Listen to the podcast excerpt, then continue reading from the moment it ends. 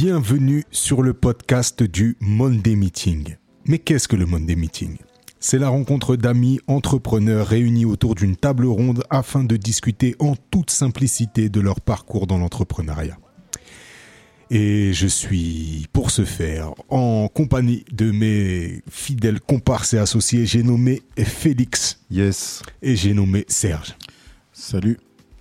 Ça va les gars? Impeccable. Très bien. Oh, il est toujours impeccable. Ça va toujours bien. Donc, euh, je vais dire, ouais, pour l'instant, je suis pas encore chaud, mais apparemment, on a un invité qui peut gérer ça. On a un invité qui peut gérer ça, qui est, qui est spécialisé dans l'échauffement Mhm. Ah, et qui n'est ni plus ni moins que mon petit frère euh, que j'aime fort. J'ai nommé Pablo Amouche. Comment ça va, Pablo? Impeccable, impeccable. Super. Il a balancé un petit comme ça, le petit frère. Tu Oui, c'est juste mon frère, non Mon frère, ouais, c'est vrai, c'est vrai. C'est vrai qu'il y a, euh, ouais, il y a chez Respecte nous. euh, les jeunes comme nous. Ouais, ouais. Là, c'est vrai que je, je le présente souvent comme mon petit frère. C'est peut-être un. Voilà, euh, le, tu vois, j'essaye encore de protéger le truc. C'est mon petit frère, les gars. C'est, en fait, c'est à toi que je m'adresse, Sergio. Ah, parfait. Prends-en soin, s'il te plaît, puisque sur cet épisode-là, forcément, je, je, je vais être légèrement plus en retrait. Enfin, je pense. Non, mais j'en je- rigole d'avance. Je me dis que bon, c'est vrai que souvent euh, je, je, mène euh, je mène l'interview entre guillemets et puis et puis vous rebondissez, vous allez traquer. Euh, mais là, vous avez peut-être euh, des, des, des, des, des questions vous qui vont vous venir plus euh, plus évidentes que moi puisque moi je connais quand même pas mal le personnage. Mais euh, mais voilà, Pablo, ça va? Ça va bien, ça va bien. Je suis euh, à Paris, étant euh, provincial. Donc, euh, ouais, je suis très content de, de venir un petit peu sur, sur le podcast que je suis Yes. assidûment. Yes, yes, Ah, yes. Merci, Donc, monsieur. voilà. ça fait plaisir, merci. Je vous, je vous trimballe de, de l'autre côté de la frontière suisse quand je vais travailler à Genève. Avec plaisir. Argent, sur la route. argent, je Non, pas du tout. C'est- pour l'expérience. Et euh, mais non, non, c'est un, grand plaisir. Et effectivement, je suis les deux podcasts. euh, euh, donc là, name dropping. Donc euh, ça. Frontcast, Ah, il suit, et, il suit. Et, il euh, est concentré, et mais oui. Assidu. ah, moi, C'est j'ai- nécessité d'être concentré dans mon travail. Donc voilà. Eh ben, tu, vas, tu vas nous en parler petit à petit. Petit à petit. Euh, le provincial que tu es a d'abord résidé en, en Ile-de-France. Alors parle-nous de tes débuts, de ton parcours, raconte-nous un petit peu qui tu es. Oh, c'est Allez. ridicule. non, j'adore. Vas-y, vas-y. Eh ben, je suis le petit frère de Vincent. C'est la première ligne de, son, de mon CV. Euh, non, bah écoute, euh, moi je suis massicois euh, de, de naissance, euh, né, euh, né à Massy, euh, donc banlieue, euh, banlieue sud de Paris, euh, grandi euh, jusqu'à mes 6 ans effectivement à, à Émile Zola, qui, qui est un quartier, euh, on dirait maintenant une zone urbaine sensible ou une zone d'éducation prioritaire. Ouais. Euh, j'ai été finalement très peu de temps euh, baigné dans cet environnement, mais, mais ça a quand même marqué euh, quelques éléments dont on pourra reparler dans mon parcours, y compris jusqu'à maintenant. Et euh, donc euh, ensuite euh, devenu euh, Antonien, euh, une ville un peu plus, euh, on va dire, euh, haute, socialement parlant, sur les CSP. Mhm. Et du coup, j'ai fait un parcours scolaire entre guillemets classique jusqu'au lycée, où après là, j'ai bifurqué en études littéraires euh, à, mes, à mes avantages pour le coup. Et ce qui, ce qui est intéressant, j'ai toujours eu cette bivalence euh, entre le sport et la culture Mhm. même si on pourrait pour certains penser que la culture c'est du sport et le sport c'est de la culture. Euh, voilà, faire partie un peu de ces deux éléments, mais j'ai toujours été euh, un peu le littéraire euh, dans les vestiaires et en même temps le sportif dans les bibliothèques. Donc c'est un, peu ça que moi qui me, qui me caractérise. Donc euh, voilà, jusqu'à un parcours à préparer les, les hautes écoles littéraires, donc ce qu'on appelle Hippocagne et Cagne, donc euh, classe préparatoire aux grandes écoles. Euh, et euh, je me suis échappé de ce, bourbier en allant ensuite bifurquer vers des diplômes professionnels d'éducateur sportif, à au beau conseil de mon grand frère de l'époque, vers un BPGEPS, puis un DEGEPS, puis après des études de préparateur physique qui m'ont amené là où je suis maintenant, et donc sur le côté ensuite sportif, puisque c'est ma vie aujourd'hui, c'est une grosse partie de ma vie, j'ai fait pas mal de sports différents, mais c'est le basket qui, m'a, qui, qui est mon ADN, on va dire, les sports collectifs.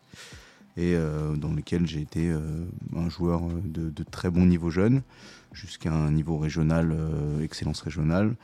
Mais euh, le cut n'est pas passé euh, pour passer au-dessus, donc j'en suis. euh, je suis passé de l'autre côté du, du banc, quoi. Voilà, Yes. Intéressant. hein. globalement. Ouais. Donc je sais pas s'il faut que je dise plus de choses, mais. Aujourd'hui, Discussion libre. Ouais, vraiment libre. Mais aujourd'hui, du coup, euh, déjà bien, bien le, le déroulé du CV. aujourd'hui, tu dirais, quand si tu dois te présenter à quelqu'un, tu te présentes comment? Euh, je me présente comme préparateur physique de haut niveau et responsable de formation, puisque c'est mon, c'est mon métier. D'accord. Donc effectivement, je me présente de manière professionnelle. Euh, si je dois me présenter à quelqu'un, parce que tu m'as pas donné le contexte. Oui, non, non, c'est Voilà. bien. Ok, Mais, euh, mais peut-être en fonction du contexte, je me présenterai différemment. d'accord. Et tu dirais quoi d'autre dans d'autres contextes? Je suis un montagnard. Ok. Euh, J'habite Annecy. Euh, du coup, je suis un passionné de montagne. C'est un, un- un élément qui est important dans ma vie et qui influence aussi mon travail, ma, mes, mes concepts, ma philosophie. Mhm. Je, suis aussi, je suis aussi un musicien. Je suis aussi un musicien, effectivement. Percussionniste. Quand on creuse. hein. Percussionniste de haut niveau. Eh oui. Bah, J'ai l'impression que lui, il n'y a que le haut niveau qui l'intéresse. Euh, Je fais juste 1m76, mais euh, voilà, il n'y a que ça qui est pas le haut niveau chez moi, c'est ma taille. mhm. Mais euh, ouais, je suis un percussionniste et ça aussi, ça influence, euh, puisque le rythme, l'énergie, le rythme, le, la cadence, euh, faut que ça bouge, euh, c'est c'est mon truc. Euh, tandis que mon frère fait du piano, qui est plus mélodieux, plus mélancolique, ça c'est important. Oh, je suis pas mélancolique. En gros, en gros, une, une famille de musiciens, c'est ça Ouais. Ouais, bah ouais, ouais. On a, un, on a un papa qui est guitariste et une maman qui est, euh, qui écrivait énormément et, Mm. et qui chantait aussi et qui montait Mm. des petites comédies musicales. Donc ouais, ouais, carrément. ouais. Ouais, donc euh, voilà. ça- et puis je peux aussi me percevoir un peu comme euh, effectivement euh, ouais, littéraire ou philosophe, parce que c'est c'est aussi quelque chose qui est pas mal dans ma vie. Mhm. Comme disait mon frère, on a Ne pars mère- pas, Félix. On, Non, non, Ne Non, mais moi, je... on a dit philosophe, ne Ah. pars pas, s'il te plaît. non, non, non. Je suis là, mais Claque la porte. Ce qui est marrant, c'est que tu disais que tu allais te mettre en retrait sur, ce, sur ce, cet épisode. Moi, ça me fait rire parce qu'en fait, il y a plein d'étapes que j'ai vécues vraiment au plus proche de lui. Quand il était en Ouais. prépa, j'étais pas loin. Ouais. Euh, il Deuxième parle de montagne. On a fait, euh, on a fait pas mal de séjours à la montagne ensemble. Donc en fait, c'est des trucs qui me parlent beaucoup. Moi, quand tu me racontes son histoire, c'est vrai que je la connais de très très près aussi. Et c'est marrant. Ouais, carrément. Mais j'ai quand même quelques petites questions qui vont venir après sur des phases de transition qui m'ont. Bah, euh, Ah, ça compliqué. déjà, déjà, quand j'entends le, le déroulé du CV, je me dis, euh, il y a des études quand même assez poussées dans le littéraire. À quel moment tu décides finalement de ne pas en faire ton métier et de basculer sur le sport? En fait, euh, moi, je- la- ma première des, des vocations, je m'en rappelle, euh, je voulais devenir journaliste sportif. Parce qu'en fait, euh, après avoir euh, raté le cut, on va dire, sur le sur passer un centre de formation au basket, etc., et pour devenir joueur pro, Ça, c'est quel âge à peu près? 16 ans, D'accord. Ouais, les centres de formation, c'est entre 16 et 20 ans. Et, et bah, je me suis dit, moi, j'adore écrire, j'adore le sport, pourquoi pas écrire sur le sport? Voilà, tout simplement. Et donc, du coup, euh, journaliste sportif, c'était un peu la, la- la vision que j'avais de, de- de moi pour euh, intégrer le sport de haut niveau et en même temps euh, faire quelque chose dans lequel je, me, je pensais être compétent à l'époque. Parce que c'est aussi quelque chose qui finalement fait aussi partie de moi, c'est que je suis en confiance dans les choses dans lesquelles je suis compétent. Ok. Il faut que les gens reconnaissent ma compétence. Ça, c'est un truc qui me lead tout le temps. C'est que j'ai besoin de sentir que on sait que je suis compétent. Je sais pas comment dire, mais Mais est-ce que toi, tu le sais avant Ça Ou est-ce que c'est la validation des gens qui te renforcent dans ce sentiment-là Eh ben, j'ai envie de te dire, jusqu'à il y a un an et demi, deux ans, je j'étais dans le premier, dans le deuxième, euh, la deuxième option, c'est-à-dire que j'avais besoin que les gens me disent que j'étais compétent. Mhm. Et depuis finalement très peu de temps, je sais que je suis compétent. C'est marrant ce que tu dis parce que ça fait quand même plus d'un an et demi, deux ans que tu fais des choses de très haut niveau. Parce que c'est ici, il faut rentrer dans le, le vif du sujet. Il y a quand même eu des événements parlants, des concrétisations des titres Mm. qui ont prouvé et qui t'ont prouvé que tu étais déjà, toi, à très haut niveau. Mais ça a pris du temps. Ouais, ouais. bah après, c'est vrai qu'il y a aussi euh, faire, euh, savoir faire, et après faire savoir, et après savoir que tu l'as fait. Et Ouais. moi, tu vois, donc moi, j'ai un peu ces étapes-là. Donc là, je sais ce que j'ai fait, je m'en rends compte. Je sais aussi par certains éléments euh, qui sont récents je me suis rendu compte quelle, euh, quelle vision les gens avaient de moi et ce que je représentais pour cette personne. Et j'étais assez étonné. Euh, je, je peux parler d'une anecdote. euh, J'aime pas trop parler de ça, mais On adore les anecdotes ici. Ouais. J'étais donc j'étais invité par une conférence par l'université de Nantes euh, l'année dernière euh, pour faire une conférence. Euh, donc on était cinq. Euh, si je cite les noms, il y a Olivier Morelli, le préparateur physique de l'équipe de France de handball. Il y a Hugo Vassé, le kiné de l'équipe de France de handball. Euh, il y avait le directeur euh, de l'UFR STAPS euh, scientifique, de la section scientifique de l'UFR STAPS de Nantes. Il y avait moi-même, et après il y avait un intervenant qui était là plus dans la partie prépa mentale. Désolé, j'ai oublié son nom. Name dropping, pas possible. On, on lui passe le bonjour. Ouais, Salut quand même. On, on le salue, paix à son âme. Non, je sais pas. petite rêve, mon frère. Mais euh, non, et du coup, je me suis rendu compte que j'étais avec ces mêmes personnes et que, en fait, du coup, j'étais euh, à la même table. Et en fait, euh, il se trouve que lors de cette conférence, les gens sont souvenus que de mon intervention. C'est-à-dire que, et en fait, Et ça, c'est peut-être le côté littéraire, non Qui te permet de. bah, pas tant parce que j'ai fait une intervention sur l'haltérophilie dans la préparation physique. D'accord. en pratique, moi qui, moi qui démonte des, des mouvements, et c'est juste que c'est par ma. Alors, ça, si, c'est un chose, Mm. effectivement, tu as, cet aspect-là. C'est par ma capacité à créer et à hum, modifier des mouvements classiques, D'accord. comme on pourrait modifier des textes classiques Mhm. et en faire d'autres choses qui sont nouveaux, euh, et, et interpréter finalement des classiques pour en faire des choses modernes. Ce que moi j'ai fait finalement avec des mouvements classiques, Mhm. des mouvements qui sont bien connus de tout le monde, que vous pouvez voir euh, à- au JO par exemple. Euh, mais moi j'en ai, mis ma patte. J'ai mis mes concepts à moi avec ma philosophie, si on va dire, Mhm. mes, in- mes intentions, et j'ai créé des choses qui étaient inédites, et c'est pour ça que maintenant je suis reconnu. Et en fait, c'est finalement, je me suis rendu, je me suis retrouvé avec des gens à la fin qui me demandaient euh, des autographes, que je regarde leur travail. Est-ce que je peux t'envoyer mon mémoire, s'il te plaît? Euh, je, je te suis sur Instagram, ça fait super longtemps que je te suis, ton travail, j'adore ce que tu fais. Genre, moi, je savais pas Ouais. que les gens aimaient ce que je faisais, tu vois. Genre, ce que je fais, il y a des gens qui aiment ce que je fais tous les jours et je suis payé pour ça. Incroyable. Moi, je trouvais ça incroyable. C'est top. Voilà, c'est c'est juste. euh, je me suis rendu compte de ça et en fait, je me suis rendu compte, c'est genre, moi j'étais honoré, Mhm. mais c'était les gens qui étaient honorés que je sois là. Comment ça se passe une conférence comme ça? Qui t'invite en fait? Là, j'ai été contacté par le, du coup, le directeur de la section euh, qu'on appelle de l'ANEOPS, donc l'Association nationale euh, des études d'optimisation de la performance sportive. D'accord. Donc c'est une section des STAPS qui est orientée prépa physique. Ok. Et euh, du coup, ils- tous les ans, ils font une conférence. Donc là, je suis réinvité parce que, a priori, c'était bien passé l'année dernière. Donc ils ont ressollicité mon intervention. Et euh, donc par mail, euh, par les réseaux aussi, d'ailleurs, Instagram, Mhm. qui est un réseau assez, assez populaire dans le sport. Donc, et donc euh, on me demande, euh, voilà, est-ce que je serais intéressé pour intervenir sur tel sujet parce que je suis expert de ce sujet? Et du coup, mes compétences sont sollicitées pour ce sujet. Euh, je vois le créneau, moi, pendant mon emploi du temps, qui est, Mhm. qui est assez, va, assez, assez chill. Non, je mais qui voilà, qui est, j'ai 2-3 heures dans la, dans la semaine possible. Et il se trouvait que ça, ça matchait. Moi, l'expérience me tente. C'est quelque chose de nouveau. Je vais toujours vers les choses nouvelles où j'aime toujours aller sur des chemins qui sont pas forcément les bons. Enfin, ceux qui sont tout tracés, en tout cas. Je, dès qu'il y a un chemin de randonnée, moi, je vais à côté, quoi. Je marche sur les, sur les cailloux à côté, quoi. Je, je marche pas sur le chemin. Mhm. Donc là, j'avais jamais fait ça. Donc j'ai dit, bah, go, c'est parti. Juste un, un petit euh, récap là, parce qu'on a démarré, on est arrivé, c'est pas encore la fin du film, mais on arrive quand même sur quelque chose de très concret vers la fin. Mhm. Euh, on va juste remettre ça en perspective. Donc tu te retrouves invité à une conférence avec quatre ou cinq personnes, Mhm. dont deux interviennent avec une des équipes qui ramène le plus de médailles à la France. Ouais. Donc juste pour que les gens voient un petit peu le niveau là dont on parle, Mm. on va repartir un peu en arrière. Du coup, euh, sport études, c'est pas bon. Tu décides de faire quoi à ce moment-là?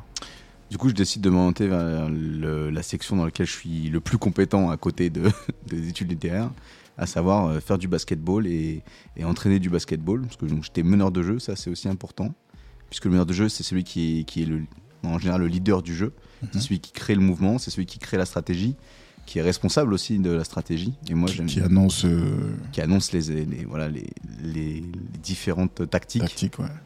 différents plans de jeu et moi j'ai toujours aimé être euh, dans un groupe, dans une dynamique de groupe, être un- la personne qui est à l'initiative, qui est euh, qui, starte les idées, qui déclenche les mouvements Et ça, dans quelques groupes que ce soit, que ce soit dans un groupe de potes, euh, dans un- une réunion de travail ou euh, dans, une, dans une équipe sportive, je sais que je vais avoir ce rôle-là assez instinctivement, ou que je vais le prendre, ou qu'on va me le donner.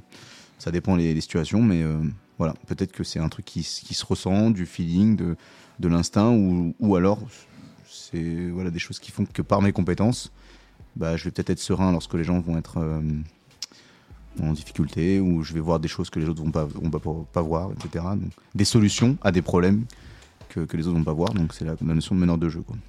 Et dans, dans ça, est-ce que tu. Alors, c'est pas pour euh, te jeter des fleurs, mais est-ce que tu te sens l'âme d'un leader ou juste l'âme d'un coordinateur, entre guillemets?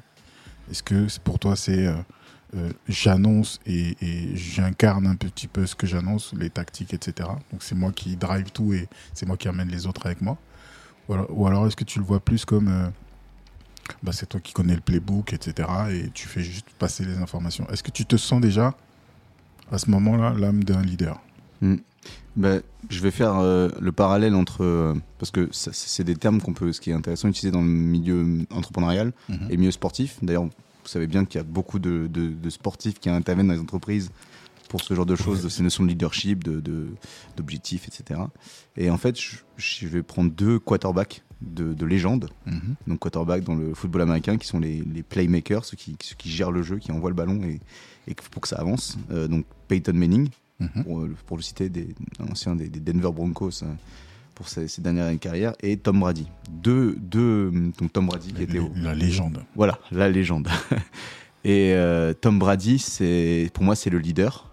Mhm. Tom Brady, il a gagné euh, euh, dans deux équipes différentes. Alors, avec les Patriots, il a gagné le plus de titres possible, la légende. Et en plus, après, il est allé dans un autre club. Après un an de retraite, je crois. Ouais, c'est ça. Ouais. Il a été dans un autre club, euh, au Tampa Bay Buccaneers, et il a regagné un Super Bowl. Voilà, pour Ouais. dire. C'est oui, comme si meilleure- Jordan avait gagné avec euh, les, Les Wizards. Les Wizards. Voilà, donc il a dit voilà, euh, c'est c'est moi en fait qui vais, c'est c'est moi qui, je suis un winner en fait, c'est c'est moi qui gagne. C'est pas l'équipe que j'ai, c'est pas le coach. Avec moi, on gagne. C'est c'est le plan. Mhm. Et hum, et donc euh, Peyton Manning, inversement, c'était le tacticien, Mhm. le maître du jeu. Lui, il avait 20 sur 20. Peyton Manning. Mm. À un contrôle, il a 20 sur 20. Tom Brady, à un contrôle, il a 18. Mais il va écrire la phrase, le prof, il s'en rappellera toute sa vie. Mais il aura 18 sur 20 peut-être. Mais Ouais. par contre, dans toutes les matières, il aura 18 et il va écrire la phrase dont le, prof, il se rappellera toute sa vie. Et il aura 18 euh, le jour J, euh, même s'il fait froid, même si euh, l'adversaire est coriace. C'est Même s'il n'y a pas de ballon.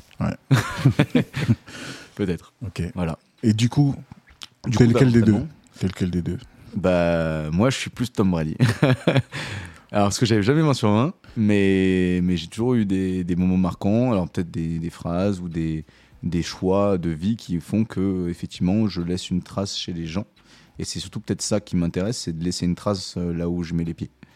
Voilà. Moi, justement, je préfère euh, mar- enfin, voilà, mettre ma patte et, et avoir une trace. C'est peut-être ça qui me motive aussi, c'est que en étant compétent, je, bah, on a des expériences avec des gens dans des sociétés, dans des équipes euh, personnelles aussi. Mhm. Et je me dis que bah, je vais laisser ma trace dans ces groupes-là, dans ces, dans ces projets-là. Et on se dit, ah putain, tu te rappelles quand on a fait ça avec Pablo, avec Pabs, donc c'est son nom sur, quand on parle de, de mon, de mon travail, mais voilà, c'est Pabs, Pabs Coach. Et euh, voilà, donc c'est euh, des choses qui m'importent beaucoup. Et donc je me suis effectivement amené dans le, de le rôle d'entraîneur Mhm. premièrement. Donc mon premier métier c'était entraîneur de basket professionnel. Ça a duré six mois. J'avais une équipe de filles. Ça n'a pas matché. Mhm. C'était très dur. Donc pareil, c'est pas en fonction des publics, on peut être peut-être la bonne personne, mais pas avec la bonne équipe. On peut être, en fait, euh, je sais pas si vous voyez ce que je veux dire, mais en fait, on peut être euh, compétent, mais pas au bon moment. Ouais. Et pas avec les bonnes personnes. Je sais pas, je sais pas si. Ouais, ouais, il y a Vous voyez ce que je veux dire clair. un momentum et puis, euh, et puis Ouais. des conditions qui font que. Voilà. Euh, Un, un exemple dans le même genre, euh, les filles du handball ont été championnes du monde il y a quelques semaines. Mm. Et avec un coach qui est là depuis très longtemps, mais il y a un épisode où euh, ça matchait plus. Mm. C'est-à-dire que c'est quelqu'un d'assez autoritaire apparemment, qui sait ce qu'il fait, ce qui sait ce qu'il veut. Et euh, je pense qu'il y a eu une période, il y a quelques années, où ces filles-là avaient besoin d'émancipation, c'est-à-dire qu'elles commençaient à éclater au niveau. Il n'y avait plus cette notion forcément de collectif, mais il commençait à avoir des individualités. Et ça a explosé, donc il, a- il est parti quelque temps. Il est revenu, et puis ça a recommencé à gagner comme avant. Quoi. Mm. Donc effectivement, euh, ça peut être c'est forcément la bonne personne, c'est-à-dire qu'il a gagné avant, il a gagné après. Mais il y a quand même eu un moment où ça matchait plus, c'est-à-dire que les, les, les, caractères, euh, les besoins n'étaient pas alignés, donc forcément ça ne marchait pas. Mm. Et donc, ouais, surtout pour une première expérience, je pense qu'il y a euh, tellement de facteurs qui peuvent faire que ça ne fonctionne pas que la question que je te pose, c'est est-ce que tu es capable de faire le bilan de ça aujourd'hui, de dire euh, est-ce que c'est les filles qui étaient connes? Est-ce que c'était toi c'est toi qui étais trop leader? Est-ce que tu saurais nous dire aujourd'hui? Je pense surtout, ce qui s'est passé, c'est que, quand, encore plus peut-être dans ces, de ces métiers-là, euh, on, donc les formations qu'on a, et je pense que c'est quand même aussi le, le cas dans pas mal de métiers, on te forme à un diplôme, on te forme pas à un métier. Ouais. Je sais pas si vous voyez la distinction. Et en fait, euh, moi, du coup, j'ai été très bon dans la formation d'un diplôme, et j'ai mis un peu plus de temps à comprendre le métier. Et en fait, euh, quand je me suis du coup euh, réalisé euh, sur, sur le métier d'entraîneur, je me suis dit, ah oui, en fait, mes formateurs à l'école, j'avais tout bon, Mm. mais en fait, euh, c'était pas exactement ça le métier. Il y avait des, des- des aspects, des, la, théorie versus les la parents, pratique. des- voilà, c'est Ouais. ça.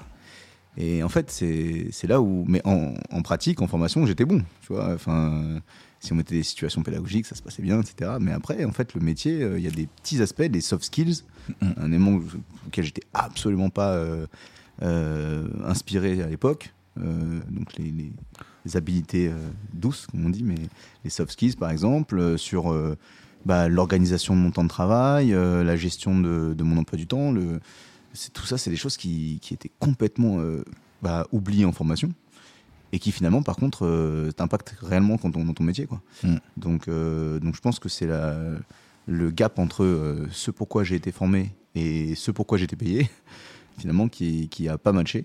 Et je suis tombé finalement dans la préparation physique, bah, déjà assez euh, naturellement, parce que quand tu as 18 ans et que tu fais du sport et que c'était l'essor de- des Basic Fit, des Fitness Park, des Fitness First. Euh, D'ailleurs, je piquais la, je piquais la, la carte de, d'abonnement de membre de mon frère. Qui était très peu utilisée. Ils s'en est jamais rendu compte. elle, était, elle était vacante. Je me rendais plus compte quand il me volait mes t-shirts que, que- que ma carte de sport. Mais euh, voilà, donc je volais la carte de mon frère pour aller à Fitness First euh, à l'époque, qui était la première salle de fitness que j'étais. Et en fait, j'ai été, j'étais euh, aspiré par ce milieu-là. Sauf que j'ai toujours, moi, cette idée de quand je pratique, je réfléchis ma pratique, j'essaie de mettre du sens. Et du coup, j'essaie de comprendre, bah, quand je fais des répétitions, quand je fais telle méthode, ça change, j'ai telle, j'ai telle sensation différente. Enfin voilà, je, je suis un peu. euh, je suis un peu. euh, j'ai un, j'ai un petit truc, je suis Mhm. loup. Je- Quand je bois, je, je suis obligé de lire des trucs. Enfin bref, c'est- j'ai j'ai quelques petits tocs, mais ça va, ça va bien se passer. mais euh, voilà, j'ai toujours besoin d'informations, donc c'est un problème. Et euh, on peut en- je vais pas en parler. Non, Voilà, mais c'est Le micro ouvert. hein. J'ai toujours été, euh, du coup, euh, dans l'intellectualisation de mes actions. Et du coup, dans la musculation, en fait, ce qu'il faut comprendre, c'est que c'est un sport d'intello. Les gens pensent que les gens qui font de la musculation, c'est des débiles. Mhm, Les gens. Voilà. Et, et, bah, et en fait, la musculation, c'est il y en a quand même pas mal. hein. Non, mais à, à- de ceux qui en font leur métier, en fait. D'accord. Là, je peux valider ce Oui, que tu non, dis. non, voilà. Non, non. de- dans- Si on se balade dans un fitness park, Oui. euh, Mais ceux qui en font... c'est qui- pas les couteaux les plus aiguisés du tiroir. Ouais. C'est ce que je veux dire. salut fitness park.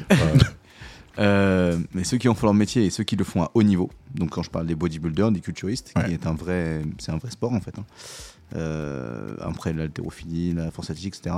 En fait, c'est un sport d'intéo parce que c'est que une gestion des charges avec des pourcentages, des, des, des courbes, des, des planifications de périodisation avec des surcompensations, des décompensations, enfin des, des, choses, des prévisionnels, un peu comme si on allait euh, gérer euh, euh, une, une trésorerie ou, euh, ou une, une, je sais pas, une, une énergie. euh, Ou de la mécanique de pointe. voilà, Mm. c'est ça. Ouais.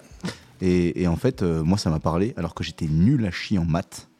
Mais par contre, là, j'avais euh, j'avais clairement une, une relation entre euh, un du sens que je faisais moi dans la pratique et des compétences euh, théoriques euh, très concrètes, très sciences exactes, Mhm. qui finalement étaient assez éloignées des sciences humaines dans lesquelles je venais. Et en fait, ça a bien matché parce que ce qui me rejoignait, c'était l'exigence qui m'a été donnée en prépa, en classe prépa. La- le bon sas, le bon filtre, le bon tuteur, c'était aller en classe prépa, tu vas apprendre la rigueur. Et là, j'ai dit, ok, là j'ai compris qu'en fait, pour être dans la performance, ça passe forcément l'excellence par l'exigence.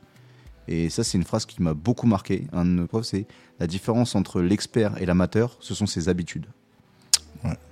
Et ça, Ok. Du coup, diplômé, c'est quoi? C'est un diplôme que tu passes? Alors oui, un premier ouais. diplôme, c'est un BPGEPS, un diplôme d'État. Après, j'ai passé un DEGEPS, euh, donc un niveau au-dessus. Et après, j'ai passé des DU de préparateur physique à Toulouse, là où mon- notre père habite. Euh, et Ma euh, ville. Ah, j'ai vécu, Toulouse. J'ai vécu 8 ans à Toulouse. grande ville sportive. Ouais. Et euh, donc Toulouse, et puis après j'ai enchaîné avec euh, du coup d'autres d'autres formations. Mais Mais tu bosses dans ce temps-là ou c'est que les études? Non, bah en fait nous on est sur des, des on est sur des cursus qui sont tout le temps en alternance.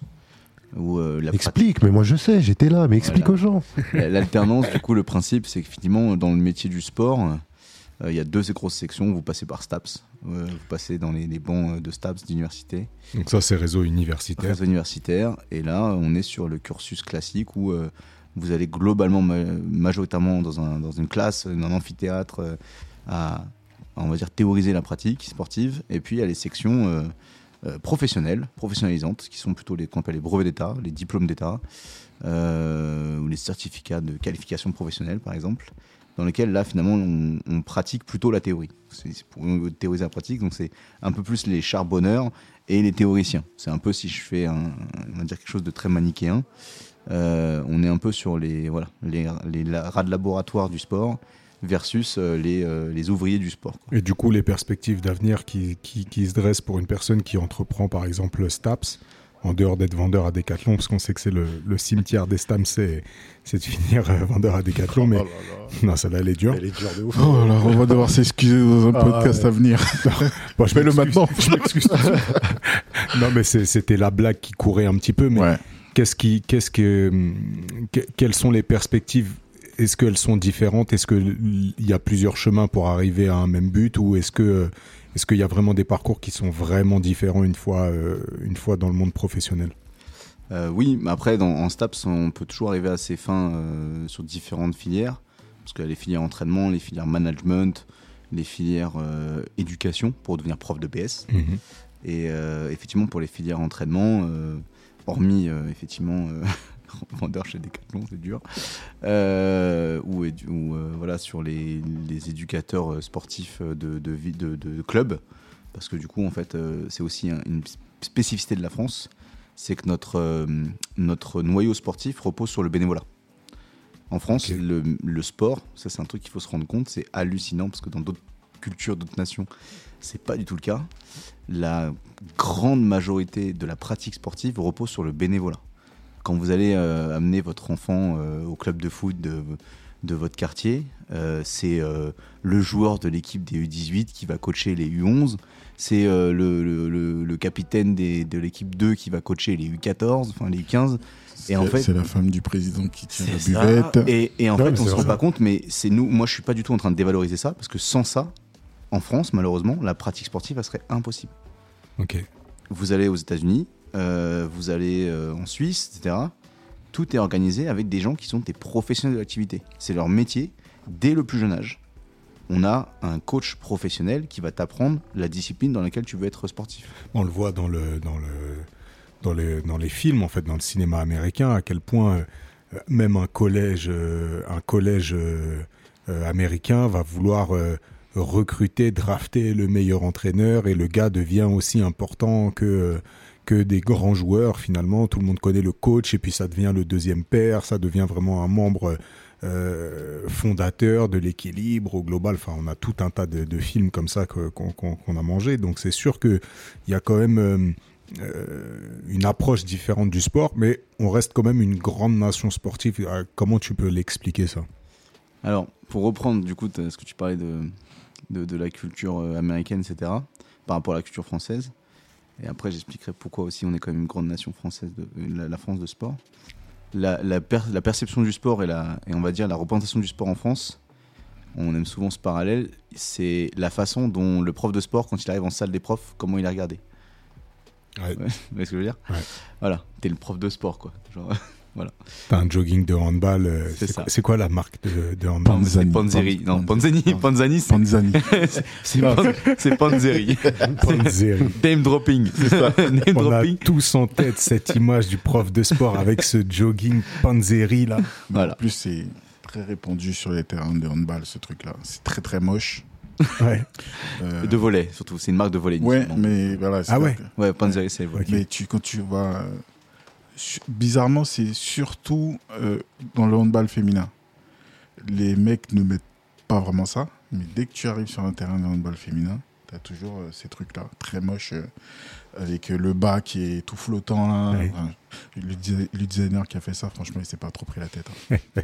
Mais voilà, du coup, pour revenir sur, euh, sur le sujet, euh, étant effectivement une nation pour le, qui le sport est effectivement euh, un loisir, un truc à côté de l'école, euh, un truc qui fait que effectivement ça te permet de te défouler euh, quand tu vas faire des trucs sérieux, Mhm. hein, tu vois. Mhm. Euh, et ben en fait, là où on est aussi incroyable, c'est qu'on a réussi à développer dans une multitude d'activités. C'est-à-dire quand la France est une- un des seuls pays où, par exemple, dans les sports de combat, ou les arts martiaux, en judo, en karaté, en taekwondo, En En boxe boxe. taille. en boxe taille, en- dans les sports collectifs. Donc on a parlé du handball, effectivement, euh, dans le basket, dans le football, dans le rugby, euh, dans le volleyball, euh, dans les sports individuels, l'escrime, la natation, euh, l'athlétisme partiellement, euh, Ouais. les sports de glisse. Faut nuancer sur l'athlétisme. Faut pas mais- abuser. Ah, tu Bah, m'avais jusqu'à l'athlétisme, j'étais avec toi là. Renaud Lavillenie, messieurs, ça a été quand même pendant très longtemps euh, Ouais, mais du tu vas nous sortir un On a, eu, athlète. non, non, mais on a eu, euh, on a eu aussi des, des champions olympiques euh, en On a eu Marie-Jo. On a eu on a Djidou Kouré, on a eu voilà, des, des, des athlètes qui sont incroyables. Et on a eu Christophe Lemaître, mais euh, name dropping, Qu'on sa- Qu'on salue. qu'on salue. Mer- Merci. Ne Non. Non pas- non. Merci Christophe. Putain, Toujours heureux d'être troisième. Bref, et du coup, désolé, putain, vous êtes enfoirés. Euh, Non, si je le salue, j'ai des problèmes avec Sam, donc non. et, Non. et donc dans les sports de glisse, le ski, etc. En fait, on est dans un pays dans lequel tous ces sports-là peuvent être pratiqués à haut niveau. Par exemple, si je vous dis euh, dans d'autres cultures, euh, je vous dis n'importe quoi, une- la Norvège, bah euh, forcément ils vont s'orienter vraiment vers euh, deux trois sports. Déjà parce que leur territoire le permet pas, tous les autres sports, Ouais. Euh, et euh, surtout parce que du coup ils n'ont pas une culture qui est vraiment très polyvalente. Nous, c'est fais de tout un peu, tu sois moyen. Mais du coup, euh, L'esprit Coubertin. Voilà. ou- Esprit un peu Coubertin, voilà, on touche à tout. Le multisport, le multisport dans les autres pays, j'ai jamais vu ça. Il y a personne qui fait du multisport. Mhm. C'est tu fais un sport, c'est ton truc et voilà, limite tu changes de. Mmh, Moi, je dirais quand même, euh, quand tu prends les Américains, j'ai l'impression que au début, euh,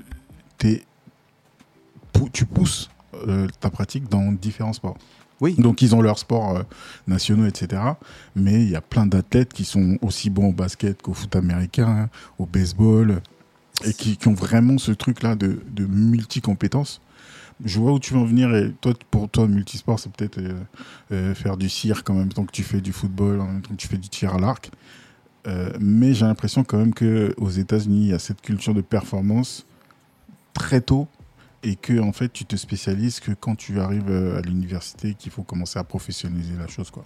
Alors moi, juste quand je parlais du multisport, c'est vraiment genre le cours, en gros de PS par exemple, Ouais. euh, du coup, euh, ou le cours multisport, en gros, où euh, toutes les semaines on va changer de sport, ça, ça n'existe pas aux États-Unis. Ouais, en France, un enfant, il peut s'inscrire au multisport. Il peut s'inscrire au multisport. Bon, j'ai mon avis là, sur la question, mais bon.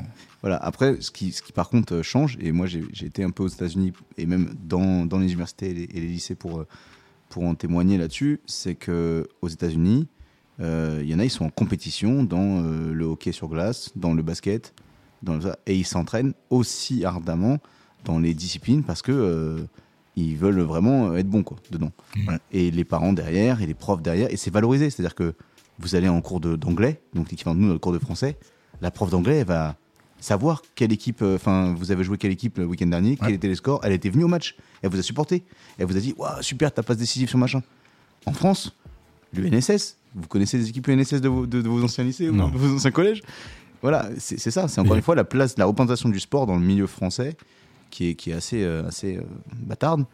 Mais là où on est excellent, c'est que dans les formations de cadres sportifs, Mhm. donc en l'occurrence euh, Toi, moi- moi-même, euh, voilà, et ben on a le- un des, des- parmi les meilleurs cursus par rapport aux autres nations. Et c'est ça, en fait, ce qui la difficulté, c'est qu'on a les meilleurs formateurs pour arriver au haut niveau, mais dans le bas niveau, la populace du sport, excusez-moi de Non, non. la, la plèbe voilà, du sport, le- on a les moins bons. Et en fait, le deal, dans un monde idéal, ça serait de mettre les meilleurs entraîneurs chez les piou chez les, les- les- les personnes les moins à l'aise. Parce que demain, vous entraînez tous le Real Madrid, vous allez peut-être tous pouvoir euh, réussir à gagner euh, un match euh, en championnat de même Ligue des Champions. Mhm. Vous êtes, mais parce qu'il vous suffit peut-être Sergio de identifier les, les bonnes relations avec les personnes. Euh, toi, euh, Vincent, tu vas pouvoir euh, avoir un bon discours d'avant-match. Félix, tu donc vas tu veux nous dire que Zidane a gagné trois Ligues des Champions par hasard Non. lui, ce qui est bien, c'est qu'il a les deux. c'est qu'il est à la fois hyper compétent et en même temps, il est capable de, de connaître les personnes. Ouais, Peut-être pas pour parler, je sais pas. C'est c'est ouais. peut-être un peu comme un Félix. C'est un gars qui parle peu, mais du coup, la rareté, tu vois, Crée le- fait que. crée la valeur. Voilà, crée la valeur. Il nous écoute vraiment, je suis flatté.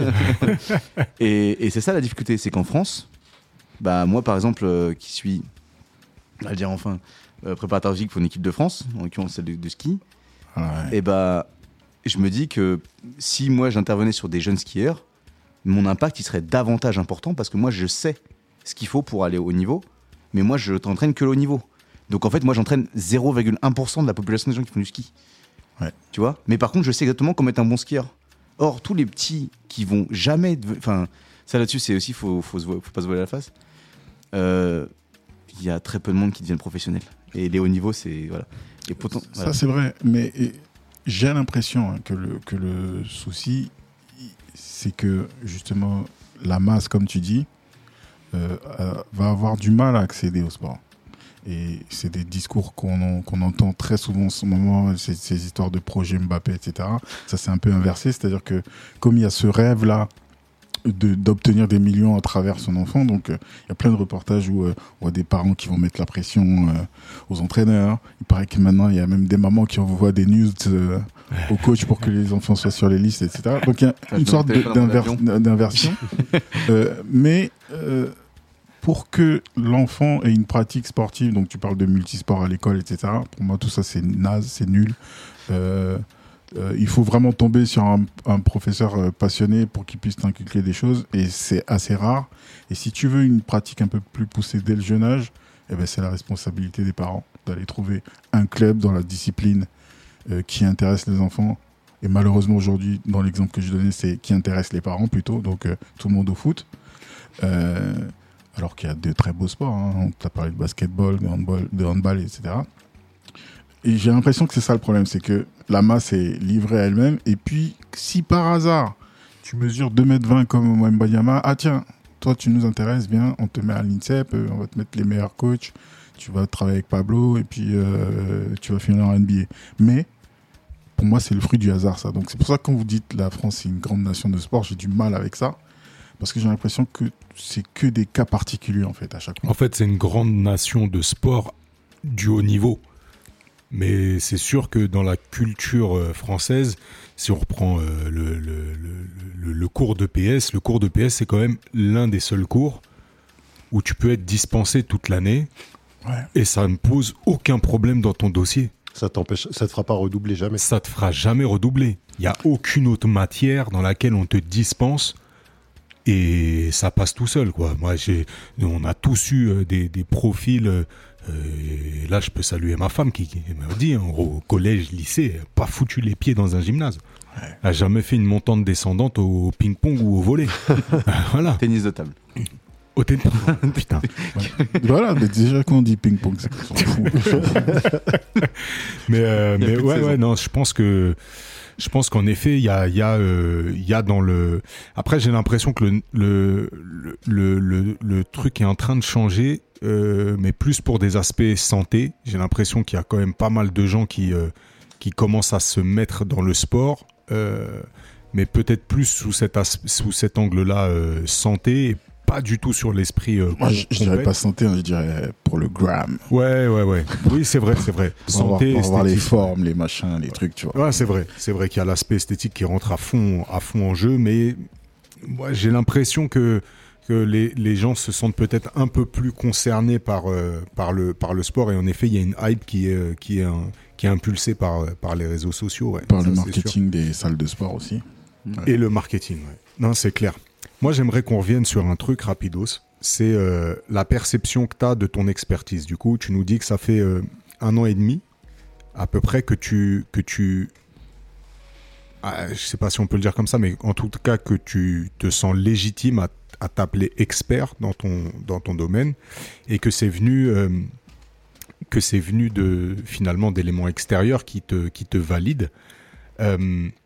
Moi, j'aimerais qu'on fasse le truc un peu inverse. Et qu'est-ce qui t'a amené, finalement, dans ton parcours, à ne pas te sentir euh, expert euh, plus tôt?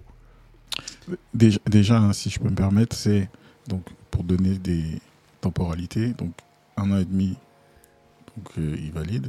Ça fait combien de temps que tu es dans le domaine? Euh, moi, du coup, 10 ans. Je fête mes 10 ans euh, de carrière Donc euh, tu as mis post-diplôme. 8 ans et demi. Donc Ouais. j'allais y venir, hein, je Huit pense ans, que tu vas, tu vas nous raconter ces 8 ans-là et tous les postes que tu as eus. Et donc tu as mis 8 ans à avoir euh, ce sentiment-là. Bon, on peut faire, moi, je peux faire rapidement ton, ton palmarès et puis tu rajouteras les, les cases manquantes. Et comme ça, on voit, après, on, on reparle de la question que je t'ai posée. Mais du Ouais. coup, dans ces huit ans euh, et demi, avant que tu sois invité à cette, euh, cette conférence, donc, euh, tu as été préparateur mental pour l'équipe de rugby de Massy, c'est ça? Mhm. Mental. Préparateur mental. Du coup, c'est quel niveau ça? Pro D2. Pro et D2. centre de formation où il y a eu 2-3 personnes, un peu Cameron Woki, euh, euh, Sekou Makalou, qui, qui sont en équipe de France notamment. Ok. Euh, voilà, entre autres. Voilà, donc ces gens-là te connaissent et tu les connais bien. Ouais, ouais. Euh, Dropping. Name dropping, obligatoire. Et, on, et on les salue. On a euh, ensuite, euh, ou en parallèle, puisque tu faisais euh, plein de trucs en même temps, euh, Massy Handball, pour lesquels tu es préparateur physique, Mhm.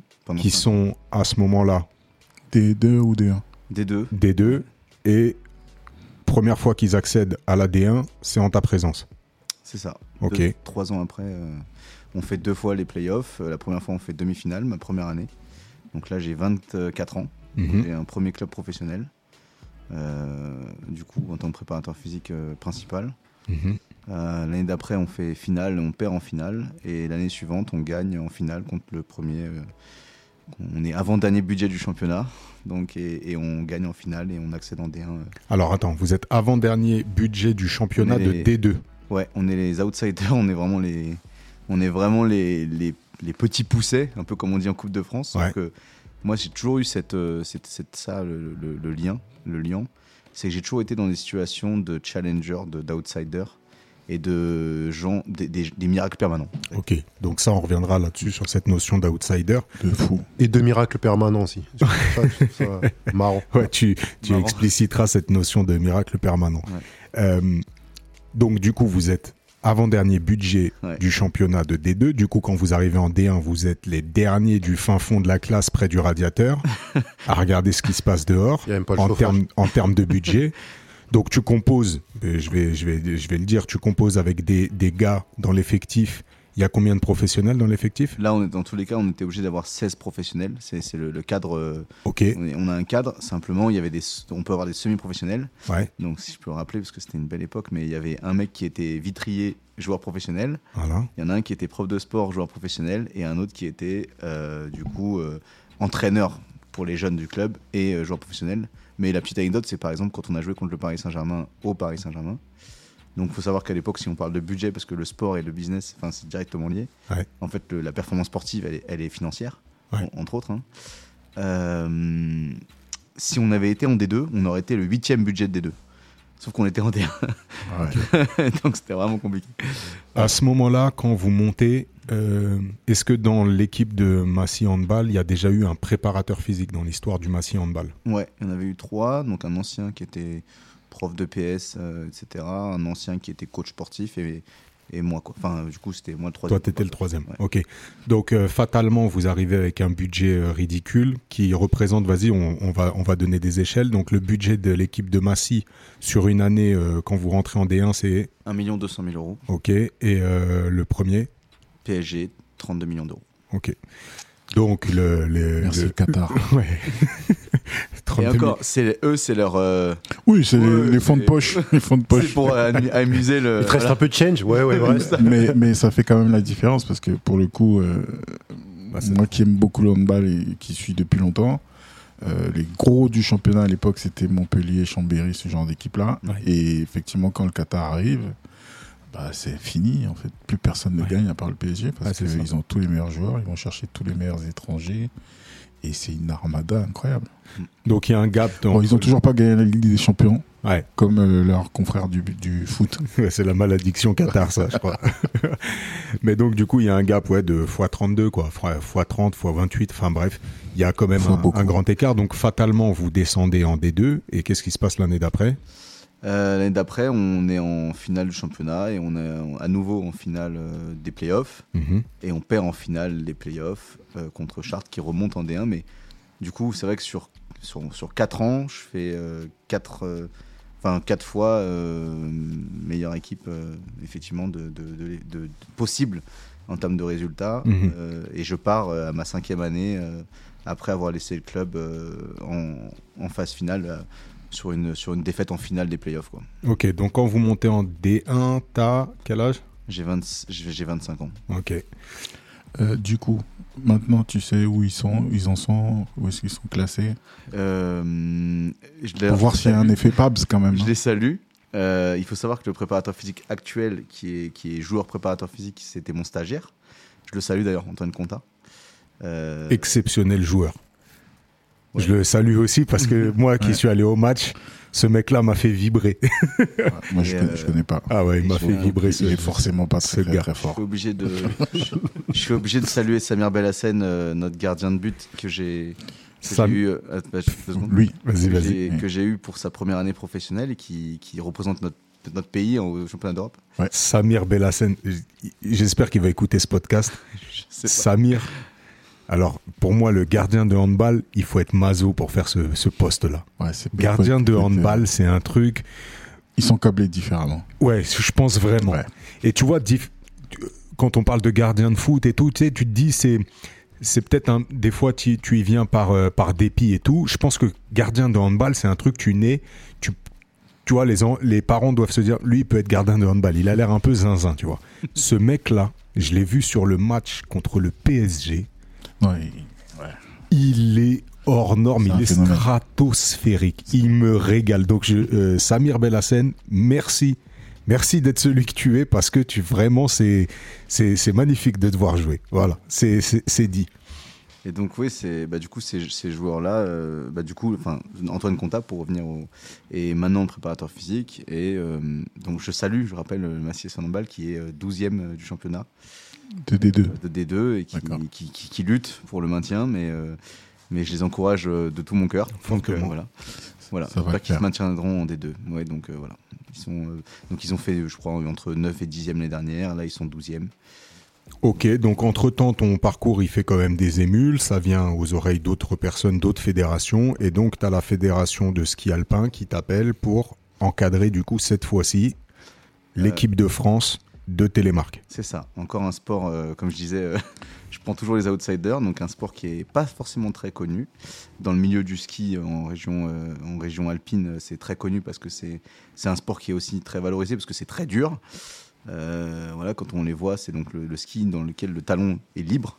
Donc on fait les virages en fente et euh, c'est l'origine du ski. Et donc il y a une équipe de France qui s'est créée dans laquelle effectivement j'ai été le premier préparateur physique. Donc ça fait 5 ans. Euh, donc depuis 2018, je suis préparateur physique de cette équipe et j'ai commencé, pour la petite anecdote, euh, en habitant à Antony et j'étais préparateur physique de l'équipe de France de Télémark. Mais j'habitais à Antony. euh, Ah ouais. voilà. en Dans les- 92, parce que la, question, la question qui arrivait, c'était euh, bah, au début, tu as parlé de montagne, et d'un coup, tu te retrouves à exercer ton métier à la montagne. Mm. Et donc, ouais, d'abord Anthony, mais c'est toi qui postules ou c'est eux qui viennent te chercher? Non, il se trouve que c'est des opportunités aussi. C'est que j'ai fait une formation de préparation mentale avec l'entraîneur de l'époque de, de l'équipe de France de Télémark. Euh, il se trouve qu'on a bien matché. Il se trouve qu'il a aimé un peu mes, mes perceptions que j'avais en prépa physique. Euh, je lui ai dit que moi j'adorais la montagne, que j'étais un fan de, l'endroit dans lequel il était. Parce qu'il Mhm. habitait à Samoin, donc la ville dans laquelle euh, j'ai passé beaucoup de temps, qui m'a un petit peu euh, euh, réalisé, fait réaliser beaucoup de choses en tant que jeune. J'ai été vraiment contemplatif de la montagne quand j'étais euh, jeune. Donc on salue la mairie d'Antony qui nous emmenait en séjour à, à Samoin dans ce... Mm. Voilà. Claire. Je salue pas la mairie d'Antony parce que mais je Bon, salue, euh, je vous le dis, euh, qu'ils aillent bien se faire euh, voir par les Grecs. Et par contre, je, par contre, je salue les gens qui bossaient à l'é- à l'époque, ces éducateurs de, ces, de, ces, de cette structure-là de l'Ermitage, qui, encore une fois, on y revient. S'il y a des bons éducateurs au bon moment chez les jeunes, et bah, ça fait peut-être pousser des graines qui, qui font des bons arbres, des bons baobabs comme, euh, comme je pense l'être. Maintenant, je sais. Donc euh, voilà, maintenant j'habite à une heure de Samoin. Je, vais en- je vois encore ces éducateurs, je vais manger chez eux. Mm. Karine, Christelle, Manu, enfin voilà, je, je, je les cite, name dropping. Guillaume, on les Guillaume salue. notamment. euh, voilà. Ah là là, la fine équipe, ça me ramène, ça Voilà. me ramène dans mon enfance. Ils, nous, ils nous ont eu tous les trois euh, en Ouais. colo de ski. Ouais. Ils nous ont gérés Voilà. comme, ils pouvaient. Et, et donc en fait, en étant dans ce village-là en vacances, je vais dans un, un parcours, vous savez, un peu Ninja Warrior, ce genre de choses là. Mhm. Ouais. Et en fait, euh, je pète le score du parcours. Euh, je sais pas, c'était un truc genre, il fallait terminer le parcours en 1 minute 30, je fais 1 minute 10 ou un truc comme ça. Et le mec dit, ouais, t'es athlétique et tout, machin. Je dis, mais tu fais du sport, machin. Et ouais, je suis, bah, je suis préparateur physique dans un club pro de handball, machin.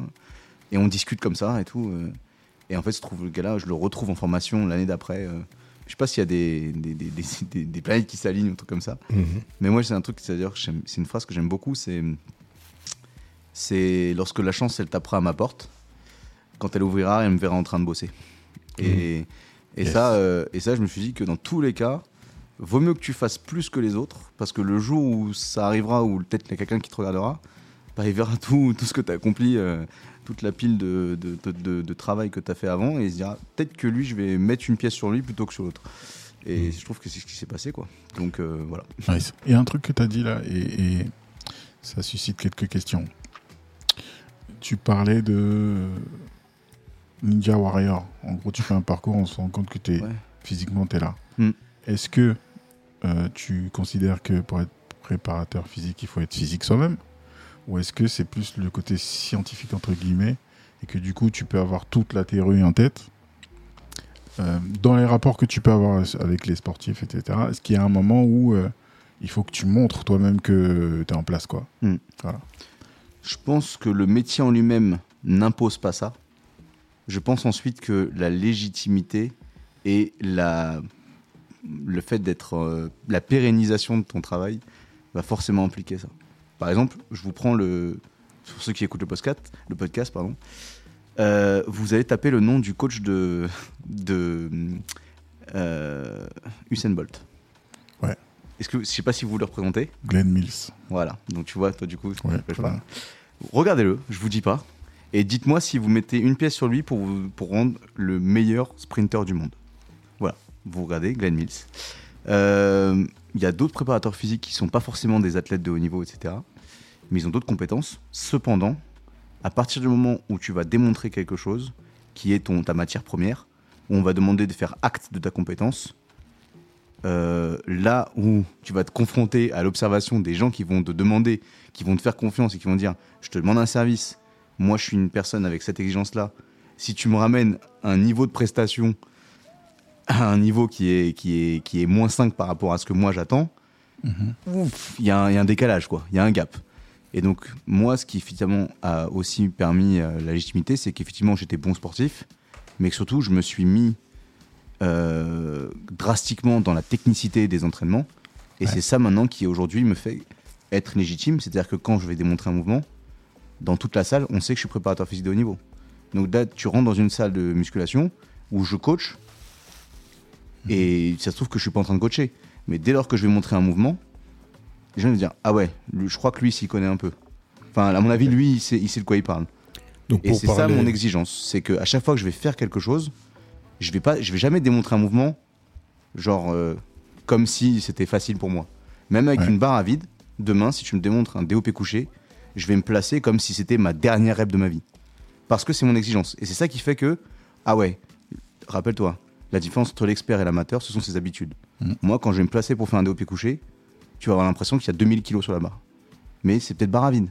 Mais du coup, ça met de l'écart entre les coachs sportifs et le préparateur physique de haut niveau. Bon, on a un truc sur les barres à vide, mais on peut pas dire ça. On, peut pas dire ça à l'antenne. En tout cas, si on vous, fera ça en off après. si vous, voulez, si vous voulez voir euh, Pablo en, en- en exécution de démonstration, il y, a une, il y a une superbe vidéo de Greg MMA qui est très très connu Ah oui, de- sur, les, sur, les, sur les réseaux sociaux, sur. YouTube notamment. Et c'est un, un épisode où il va euh, à la, au salon du fitness. Et donc il passe sur le stand haltérophilie, donc je sais plus, c'est à la 21e minute ou quelque chose comme ça. Ouais. Et donc vous verrez, bon on le mettra sur l'Instagram, ce, ce petit Mhm, passage. mhm. Euh, donc vous verrez euh, Pablo qui, qui, qui montre euh, l'exécution d'un soulevé euh, terre, je crois. Non, c'est Non, c'est un, un épaulé jeté à une main, C'est un arraché à une main, ouais. un arraché à une main. Ok, voilà. ouais. Et donc il y a l'exécution de Pablo et ensuite il y a l'exécution de Greg MMA. Bah, pour, pour tout ça, c'est- c'est pour ça que j'avais hâte qu'ils viennent nous expliquer tout ça. C'est vrai que moi, dans mon parcours, j'ai fait pas mal de salles de musculation. Et j'en ai découvert une à Toulouse, Espace Barada. Donc, c'est un vieux truc de, De Loubar. de la mairie. Non Ah, Et en fait, là-bas, la différence, c'est que bah, c'est une salle pour les haltérophiles Ok. et euh, les gens qui font de la force athlétique. Et donc nous, on allait faire de la musculation là-bas. Mais très rapidement, quand tu vois les, les profils, les gabarits, etc., tu te rends compte que, ah, peut-être autre chose que la force brute, il y a peut-être un peu de technique dans tout ce bazar-là quand même. Parce que quand tu vois la barre et euh, le nombre de rondelles là-dessus, et quand tu vois le gabarit de la personne qui soulève, tu dis, ah, bon. Il y a peut-être autre chose que juste, euh, voilà, je mange bien, euh, je m'entraîne souvent, quoi, tu vois. Et ça a changé ma vision de la chose. Euh, où euh, quand on fait de la musculation, c'est ouais, on a envie de re- ressembler à euh, Barracuda et compagnie, tu vois. Donc Ouais. on se dit ouais, il suffit de soulever lourd, machin, tout ça. Et puis tu comprends vite que il y a autre chose là-dedans. euh, Il y a une connaissance du corps. Alors j'ai, je suis loin d'avoir le niveau dont tu parles, dont il parle, mais j'ai vu quand même une progression vraiment Mm. vraiment impressionnante en quelques peut-être un ou deux ans. Au contact de gens qui avaient une autre approche justement et c'était pas de la musculation Une mais c'était de la performance Ouais, quoi. Ouais. ouais. Mais dans ce que dans ce que tu dis, en fait, je trouve qu'il y a, il y a pas mal de choses qui, qui font qui font appel à ce que t'es. Euh, on a déjà discuté en toi et moi hein, lors de discussions. Tu disais si si euh, si on doit te définir, si on devait te définir en un mot, la notion c'est je veux être quelqu'un de capable. Mhm. Tu vois? Donc ça, je trouve que c'est intéressant à travers ce que tu ce que tu viens de dire, c'est la, faculté que tu vas avoir à, à, montrer ce que tu sais faire et donc du coup à créer euh, cette légitimité à travers, euh, à travers ça. Et la notion d'excellence, du coup, euh, que tu vas mettre dans, dans ce que tu fais, et en fait, il y a ton parcours professionnel en tant que préparateur physique, mais il y a aussi, du coup, toi en tant que pratiquant, tu vas chercher aussi cette excellence. Donc, je résume un peu ton palmarès parce que ça va revenir après sur la, question initiale, mais c'est important de refaire le fil et puis après quand on quand on fait marche euh, quand on regarde un peu dans le rétro, on se rend compte quand même de certaines choses. Euh, toi, à titre personnel, j'ai vu que tu continuais à te former euh, dans le milieu justement de l'haltérophilie et plus particulièrement de la force à travers une formation qui s'appelle Strong First. Est-ce que tu peux nous parler un peu de ce, contenu et de cette formation et ce qu'elle apporte? Effectivement, j'ai continué à me former euh, après mon diplôme. Je m'étais dit, euh, je m'étais donné cette règle euh, qui, je pense, d'ailleurs en tant que professionnel, c'est intéressant de d'avoir des règles plus importantes que les contextes ou quoi, qui font que c'est des, des bornes. Et je me suis dit, je ferais forcément une formation par an. Et depuis, j'ai toujours respecté ça. Ça peut être des formations de merde, hein, mais j'ai fait toujours fait au moins une formation par an. Et Strong First, c'est une école de force euh, qui vient de qui vient de, de Russie, de, Mhm. de l'école de l'Est, euh, qui a été créée par Pavel Tsatsoulin, qui est un. Il a pas l'air sympa. C'est pas, c'est pas un mec. euh, J'ai vu, c'est pas sympa. hein. Il pas n'y a rien de sympa là-bas. C'est pas le mec que t'invites pour faire des. Voilà, c'est pas Braza. Voilà, c'est pas. C'est un peu l'inverse. Et, euh, et en fait, on est du coup effectivement une école de qu'on appelle art style, donc une école euh, du coup minimaliste et d'ex- d'excellence entre guillemets technique sur trois disciplines le poids de corps, la barre olympique et euh, les kettlebells. Donc les kettlebells, pour ceux qui savent pas, ce sont des ces boules avec une anse, une poignée qu'on peut du coup manipuler avec une main, deux mains, deux kettlebells pour faire des mouvements de puissance, de force, d'explosivité, d'endurance. Et effectivement, c'est une des écoles les plus exigeantes puisque pour arriver à devenir un instructeur Strong First, on passe forcément des SAS, des tests qui sont un peu casse-couilles. Vas-y, dis-nous par, par exemple. exemple, euh, bah, du coup, moi, donc, je suis instructeur, instructeur Strong First en barre olympique et en, en kettlebell. Euh, donc, j'ai passé ces, ces deux formations-là avec ces deux tests-là. Pour vous donner un ordre d'idée, en kettlebell, euh, du coup, entre 75 kg et 100 kg de poids de corps, c'est des, des échelles russes, quoi. C'est-à-dire que c'est vraiment un, un sas. Ouais. Il faut que tu fasses, euh, du coup, euh, l'un des tests, c'est de faire sans arracher. Donc l'arracher, c'est un mouvement qui consiste à amener la kettlebell du sol jusqu'au-dessus de la tête, bras tendus, en un mouvement, Ouais. à 24 kg en moins de 5 minutes. En respectant les critères techniques de En combien de temps? En moins de 5 minutes. D'accord. Donc il faut que tu fasses 20 arrachés par minute pendant 5 minutes. Ah non, Avec toutes les à 24 trois- 3 kilos. secondes. À 24 kg. Un arraché toutes les 3 secondes. À 24 kilos. Avec. euh, ça fait combien de packs d'eau ça? 4 packs d'eau? Ouais, c'est ça. Ouais, c'est ça. Et si vous voulez voir donc Strong First, le snatch test, c'est le snatch, c'est l'arraché en anglais. Mhm. Il faut respecter les standards. Donc les standards, ça c'est important d'ailleurs dans pas mal de disciplines. Les standards Strong First, c'est-à-dire que faire une action euh, qui peut être ressemblante à une autre, mais avec les standards que vous vous imposez, et ben vous allez, bah c'est comme euh, la version Wish de votre euh, de votre iPhone, la version Wish de votre canapé. Bah les standards de construction de de cocktail scandinave et les standards de construction de Wish, c'est pas les mêmes quoi. Mm. Donc nous, quand on fait un arraché, ça ressemble à ça. Et si vous voulez voir euh, Mr Fit euh, sur Instagram qui fait du kettlebell, bah vous allez voir un truc qui ressemble à rien. C'est pas du name dropping, les gars. Allez pas chercher à Mr. Ouais. Pour l'insulter. Voilà. Et donc, du coup, en ça gros, c'est un des tests. hein, il y en a pour dire plusieurs. clairement, si t'as pas la bonne position de jambe, le bon blocage du poignet, tout ça, C'est pas validé. ta rep, elle est pas validée. Il en- c'est- à partir de la troisième rep, c'est mort. Donc il faut que tu aies 80, au moins 98% de réussite en termes techniques. Ok, Puis, de toute façon, un peu comme la, après, la tu marche, euh, tu fais trois fautes, euh, carton rouge, c'est ça. C'est ça. Ok, et donc en, tests. en barre olympique, En barre olympique, euh, par exemple, au soulevé de terre, euh, c'est trois fois son poids de corps. Donc c'est en barre olympique, c'est euh, la, La- même la chose que barre- la, for- la force. La barre olympique, donc on évalue sur, plusieurs mouvements. Donc nous, on évalue, on, on apprend plein de mouvements globaux, mais en gros, les tests sont sur le military press, le DOP militaire. Donc là, il faut réussir 5 répétitions à 75% de son poids de corps. Donc voilà, si vous l'avez déjà fait un peu, ça vous donne un petit peu euh, le registre. C'est lourd. C'est assez lourd, voilà. C'est lourd. Euh, les squats, c'est du coup 5 répétitions à deux fois son poids de corps. Et le soulevé de terre, c'est 3 répétitions Donc en à... gros, tu fais 100 kilos, 5 répétitions à 200 kilos. Voilà. Ok. ouais. il y a Et- un temps pour ça ou t'as y a- un mois Ah non, non. les gars, les, les- les certifications Strong First sont sur trois jours.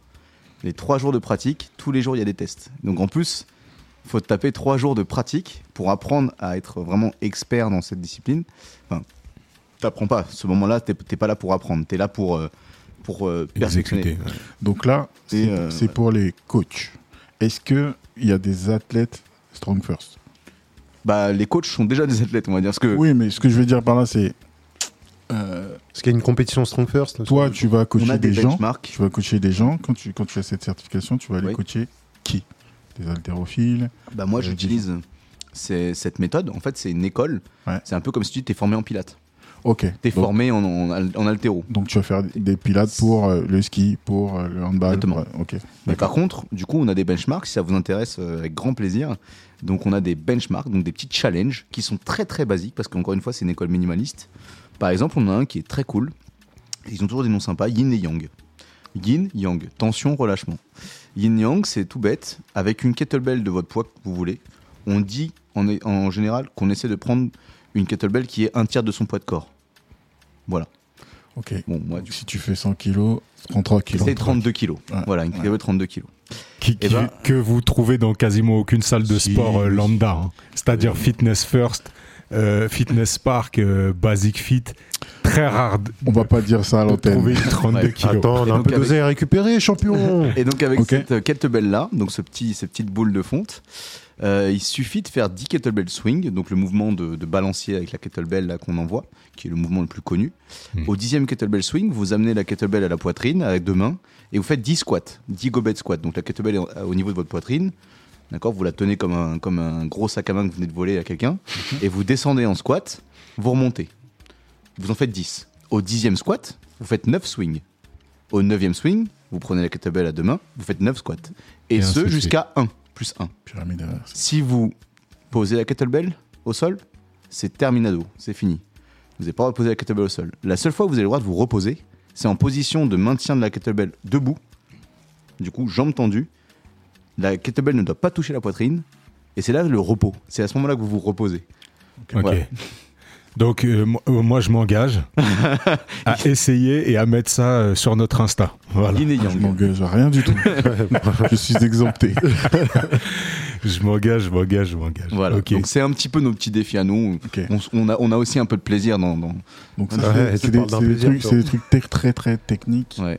Euh, dans ton parcours, j'aimerais que tu nous donnes des exemples d'athlètes que tu as coachés Mhm. qui ont fait des performances de fou dans un des domaines, je sais pas, développé couché, squat, etc. Sors-nous quelques chiffres comme ça, Alors, si tu en as en tête. Ce qui est un peu particulier, c'est que les préparateurs physiques, euh, on n'est pas des personnes qui vont entraîner à la musculation. La préparation physique, c'est souvent d'ailleurs des choses qu'ils nous demandent. J'ai des fois dans les salles, les mecs qui disent Ouais, mais ton mec il pousse que ça au développé couché? Mhm. Ouais, mais moi en fait, mon, mon- mon athlète il est en balleur professionnel. Il n'est pas développé, dé- Ouais. professionnel développé couché. Donc en fait, le mouvement de musculation n'est pas la fin en soi d'un préparateur physique. Moi, c'est un outil. Le mouvement de musculation est un outil pour mon travail. C'est pas mon objectif. Et du coup, si tu veux, les performances qu'on a, elles peuvent être pour toi assez moyennes par rapport, euh, on va dire, à des gens qui pratiquent la musculation. Simplement, dans leur discipline sportive, moi, je te prends par exemple euh, Luke Steins, un des athlètes les plus importants que j'ai entraîné. Donc, Luke Steins, au handball, c'est meilleur joueur du monde l'année dernière. Euh, donc il est demi-centre, c'est meneur de jeu. Euh, il est trois fois meilleur euh, joueur du championnat, devant Karabatic, devant, en, en première division. Mhm. Il est capitaine des Pays-Bas, là, actuellement en, en Coupe d'Europe, au championnat d'Europe actuellement. Et euh, donc il joue au PSG depuis 4 ans. Mhm. Euh, et c'est euh, voilà, c'est vraiment le, joueur autour du PSG, ils construisent autour de lui. Luke Stein, en squat, euh, c'est peut-être euh, 150 kilos sur 5 reps. Il fait 1m78, euh, 75 kilos. Mais c'est pas un truc incroyable. Il y a des gens en force athlétique qui font, qui font euh, 50 kilos plus que lui. Oui, évidemment. Mais si je te donne un autre exemple, si tu vas du côté des, Footballeur Euh, américain ou des ou rugbyman. des cyclistes euh, qui font de, de la piste, Euh, ça envoie du squat euh, assez sérieusement. quoi. Voilà. Oui, mais du coup, c'est une discipline qui va être très très monotâche. Ouais. Le cycliste, donc par exemple, quand tu- parles de Kirin, le, cyc- le cycliste sur piste, lui, il va avoir que ses muscles des cuisses, c'est un Ouais. sport porté en plus, et du gainage pour créer une performance de puissance. Le handballeur, il doit gérer un adversaire, il doit gérer des déplacements, un ballon, euh, des, des lignes de touche, un terrain. Euh, et donc ça, en fait, à partir du moment où dans une euh, action donnée, vous mettez des, du multifacteur, si vous êtes spécialisé dans une tâche, et ben tous les facteurs que vous n'avez pas pris en compte dans l'entraînement de cette, de cette tâche, bah, en fait, ça, c'est, c'est- c'est- c'est nul et, et non avenu. Si vous apprenez à quelqu'un à vachement bien marcher droit, le jour où il va falloir qu'il tourne, qu'il fasse un virage, bah, le mec, il a jamais pris. Il a, dans ses paramètres, dans son logiciel, c'était pas prévu. Votre mec, il est le meilleur marcheur droit en ligne droite de l'histoire de l'humanité. Mais il a jamais prêt à faire des virages. Donc, si vous le mettez sur une situation où bah, il faut qu'il tourne à droite, à tourne à gauche, vous pouvez avoir le meilleur marcheur en ligne droite de l'histoire.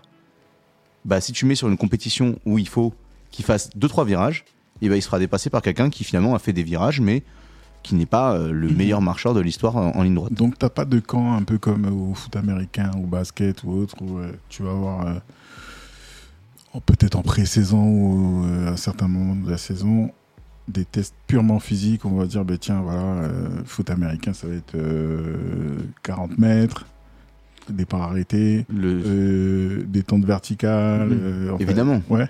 Évidemment, c'est ce qu'on appelle les standards. Je parlais des standards. Et dans ces standards-là, est-ce que tu n'as pas, comme ça, quelqu'un qui t'a surpris? Moi, je, si je- me remets encore dans le handball, euh, détente verticale de Daniel Narcisse ou Mathieu Gréby, tu vois, donc des choses comme ça. Il y a des gens quand même où tu te dis, ouais, c'est ta tête là, il n'est pas comme les autres. Alors oui, encore une fois, il y a quand même, euh, est, j'ai quand même des athlètes qui sont, bah, j'ai pas en dessous du niveau national, et donc j'ai du niveau international à national. C'est, on parle pas des gens normaux, enfin, c'est-à-dire Ouais. que C'est ça. Et Donc, par euh, exemple, peut-être que je me suis mal exprimé. Ouais. C'est pas forcément, euh, tiens, il fait euh, 250 kilos Oui, développé oui. couché, c'est mais pas le recordman du monde. voilà. Mais lui, attention, euh, il, Oui. il saute plus que les autres, alors il court plus vite. euh, ouais. Je prends euh, bah, la semaine dernière, hein, j'ai fait un petit défi avec mes, mes, entra- mes, mes- mes skieurs là, de, de Télémark. Et un de nos athlètes, Noé Clay, euh, on le salue. Euh, parce que là, on est en Coupe du Monde en ce moment en Italie, dans les Dolomites. Donc, euh, D'ailleurs, on a, je, je- je fais un peu de name dropping pour moi-même. On a Elinabo qui gagne la première étape de Coupe du Monde cette année. Donc, euh, Félicitations. voilà. Félicitations. Merci. Donc je suis, je suis très content pour lui. Euh, donc Noé Clay qui me fait 1m53 en détente sèche sur un pied.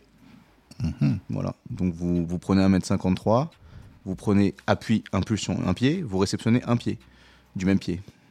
Voilà. Ça vous donne un petit. euh, Il est un peu explosif le gamin quoi. Ouais, c'est énorme. Voilà. J'ai Maëline Bui, ma petite karatéka, euh, ma petite euh, ma petite karaté kid comme je l'appelle. Donc Maëline Bui, équipe de France de karaté kata, qui vient d'avoir 17 ans et qui concourt en équipe de France senior, en équipe euh, qui, qui, qui est numéro 1 mondiale. Euh, donc elle fait euh, 1m65, euh, 62 kilos et qui du coup en détente horizontale du coup m'a mis un 4m20 euh, double appui, donc 4m20 en détente horizontale. euh, donc vous restez sur vos deux pieds, vous sautez vers l'avant le plus loin possible Ouais.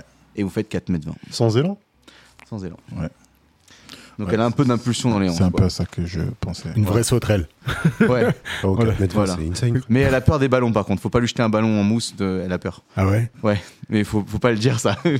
Taper. Tu l'as dit dans un podcast. Donc on entend le palmarès, on entend le parcours. Je reviens sur ma question initiale. Ah, On a bien digressé là, non? Ouais, de fou, mais euh, en toi fait, qui veux des stats. elle est, elle est, en- elle est encore plus, elle est en- du coup, elle aura encore plus de résonance la question. Qu'est-ce qui t'a, qu'est-ce qui t'a bloqué? Que- Quels ont été les freins finalement psychologiques euh, qui t'ont amené à te rendre compte si tard que tu étais euh, expert dans ton domaine et légitime?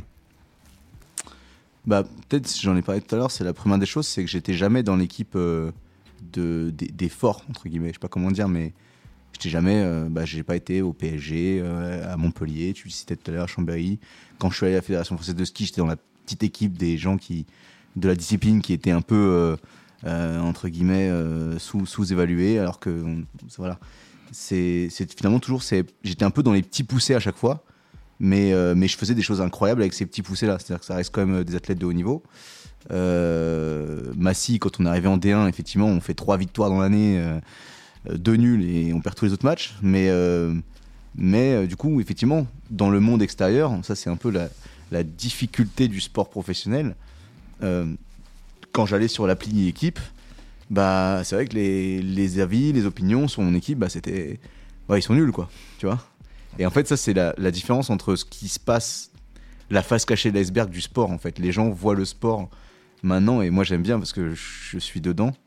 Et, du coup, je connais tous les coulisses, mais les gens parlent du sport euh, comme si, comme s'y travaillent tous dedans, quoi. Et en fait, ils se rendent pas compte de la, de la, du travail que c'est, en fait. C'est, c'est, hallucinant. Et que même votre, euh, votre joueur de, de, de Ligue 1 qui est sur le banc remplaçant, ben, euh, et qui peut-être fait une mauvaise action dans votre match de l'équipe que vous défendez, qui si vous êtes supporter, en fait vous savez pas à quel point il est super fort, il s'entraîne de ouf et peut-être qu'il y a des relations internes au groupe, des trucs, des semaines d'entraînement qu'il a pas le fait. Enfin bref, il y a tellement de facteurs en compte et voilà. Donc en fait c'est juste que moi je me suis retrouvé finalement dans ces équipes dont je suis hyper fier à chaque fois, qui finalement étaient un peu ces équipes, euh, j'en parlais tout à l'heure, un peu outsiders et du coup je me, disais mais ouais mais À côté de ça, moi, il y a les gros calibres, les grosses écuries, tu vois, un peu comme si tu es le pilote en Formule 1 de Haas. Tu te dis, putain, ouais, mais McLaren, Ferrari, euh, tu vois, Red Bull, euh, les mecs, ils, en fait, c'est- c'est c'est eux les, les champions. Moi, je- même si on est dans la même compétition, tu vois, tu te dis, putain. Et donc, c'est c'est un peu ça le ressenti que j'avais. Ouais, mais dans un monde où il y en a qui ne font rien et qui se vendent du meilleur, Ouais. qu'est-ce qui fait que eux vont avoir ce, ce... Ouais, mais au-delà de ça, excuse-moi de te couper, Vincent. Vas-y, coupe-moi, avec plaisir. La première fois que tu dis ça, frère. hein.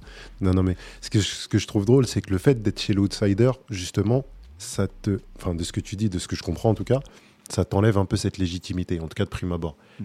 Mais en fait, quand je pense aux grosses écuries, tu vois, tout à l'heure, euh, Vincent parlait de Zidane, ou, ou ça peut être n'importe qui.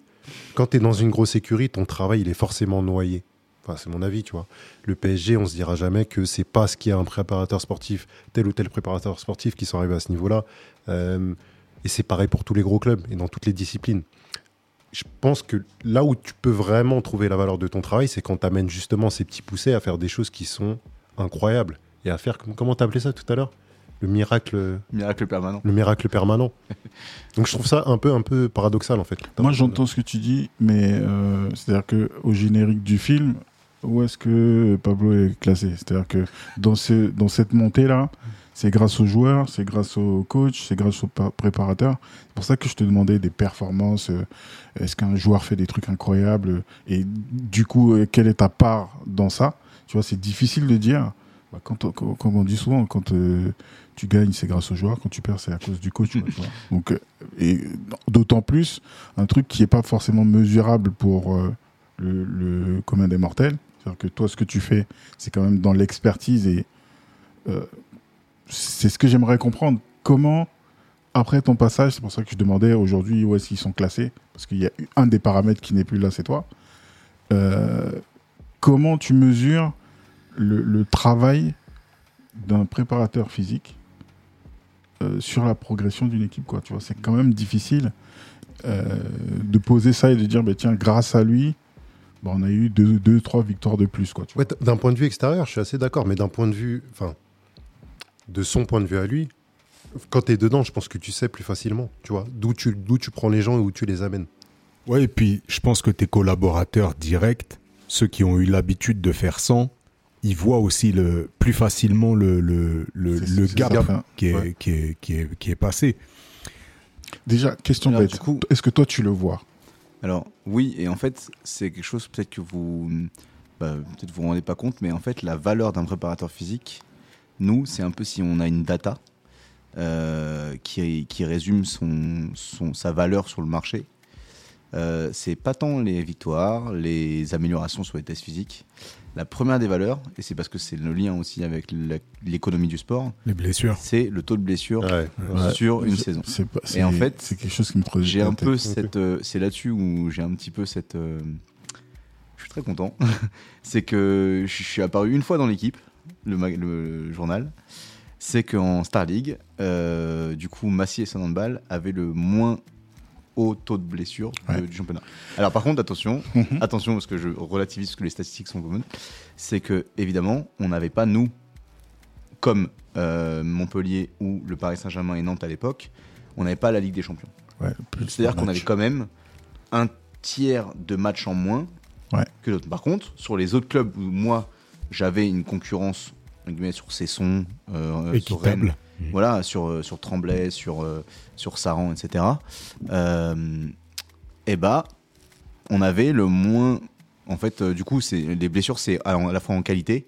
C'est-à-dire que si tu as un mec qui se blesse, mais il se blesse 9 mois parce qu'il se fait une rupture de tendon d'Achille, c'est la merde pour ton économie. Parce que bah, un joueur qui ne joue pas, c'est un joueur qui te sert à rien. Et du coup, nous, les préparateurs physiques, quand on a les actionnaires, ce qu'ils veulent d'un préparateur physique, c'est qu'ils permettent aux joueurs qui sont importants de jouer. Parce qu'un joueur qui ne joue pas, il est payé pour rien foutre. En gros. hein. Neymar, c'est un mauvais investissement, si vous voulez, je vois ce que je veux dire. Johan Gourcuff, pareil, etc., etc. En termes sportifs. En termes économiques. Non, Économie. surtout Neymar. hein. Surtout Neymar. hein. Ah, il a pas besoin Ouais. de jouer pour vendre des maillots. Ouais. Non, non, non, mais ce que je veux dire, c'est en termes sportifs, économiques pour le sport. Ouais, pour, le- pour la du sport. Par contre, un joueur qui joue est un joueur du coup qui peut être euh, bah, du coup en action pour le, d'équipe et donc potentiellement qui va amener les résultats qui sont escomptés par rapport à ses qualités physiques, techniques, tactiques, etc. Et du coup, effectivement, le taux de blessure en qualité, c'est-à-dire combien de ligaments croisés euh, il y a eu, combien de ruptures tendineuses, etc., de grosses blessures, ou alors est-ce que bah, y a plein de petites blessures répétées, par exemple des entorses de cheville, des, des ischios, des, lésions musculaires aux ischios, etc. Et en l'occurrence, bah, on avait euh, sur les deux stats le meilleur euh, chiffre à l'époque. euh, voilà, donc à relativiser par rapport au gros club, encore une fois. Qu'est-ce qui a fait que malgré toutes ces validations, tous ces trucs que toi-même tu as pu quantifier, qu'est-ce qui a fait que euh, tu mets du temps à te, à te sentir euh, crédible? Bah, encore une fois, parce que je, je, je voyais qu'il y avait des gens au-dessus, il y avait Bah non, bah, des préparateurs physiques, non mais non, de gros clubs, parce que Tu- pour moi tu c'était. viens de le dire. Non, dis-lui, dis-lui.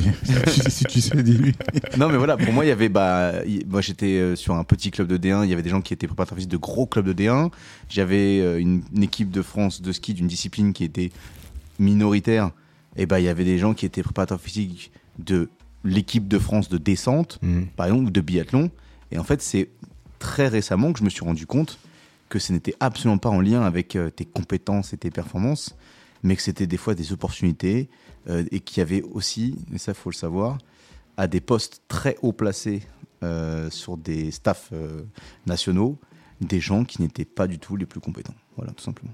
Oh putain, ça nous rappelle quelque chose. Genre ce qui se passe partout dans le monde, notamment dans nos tafs. Voilà.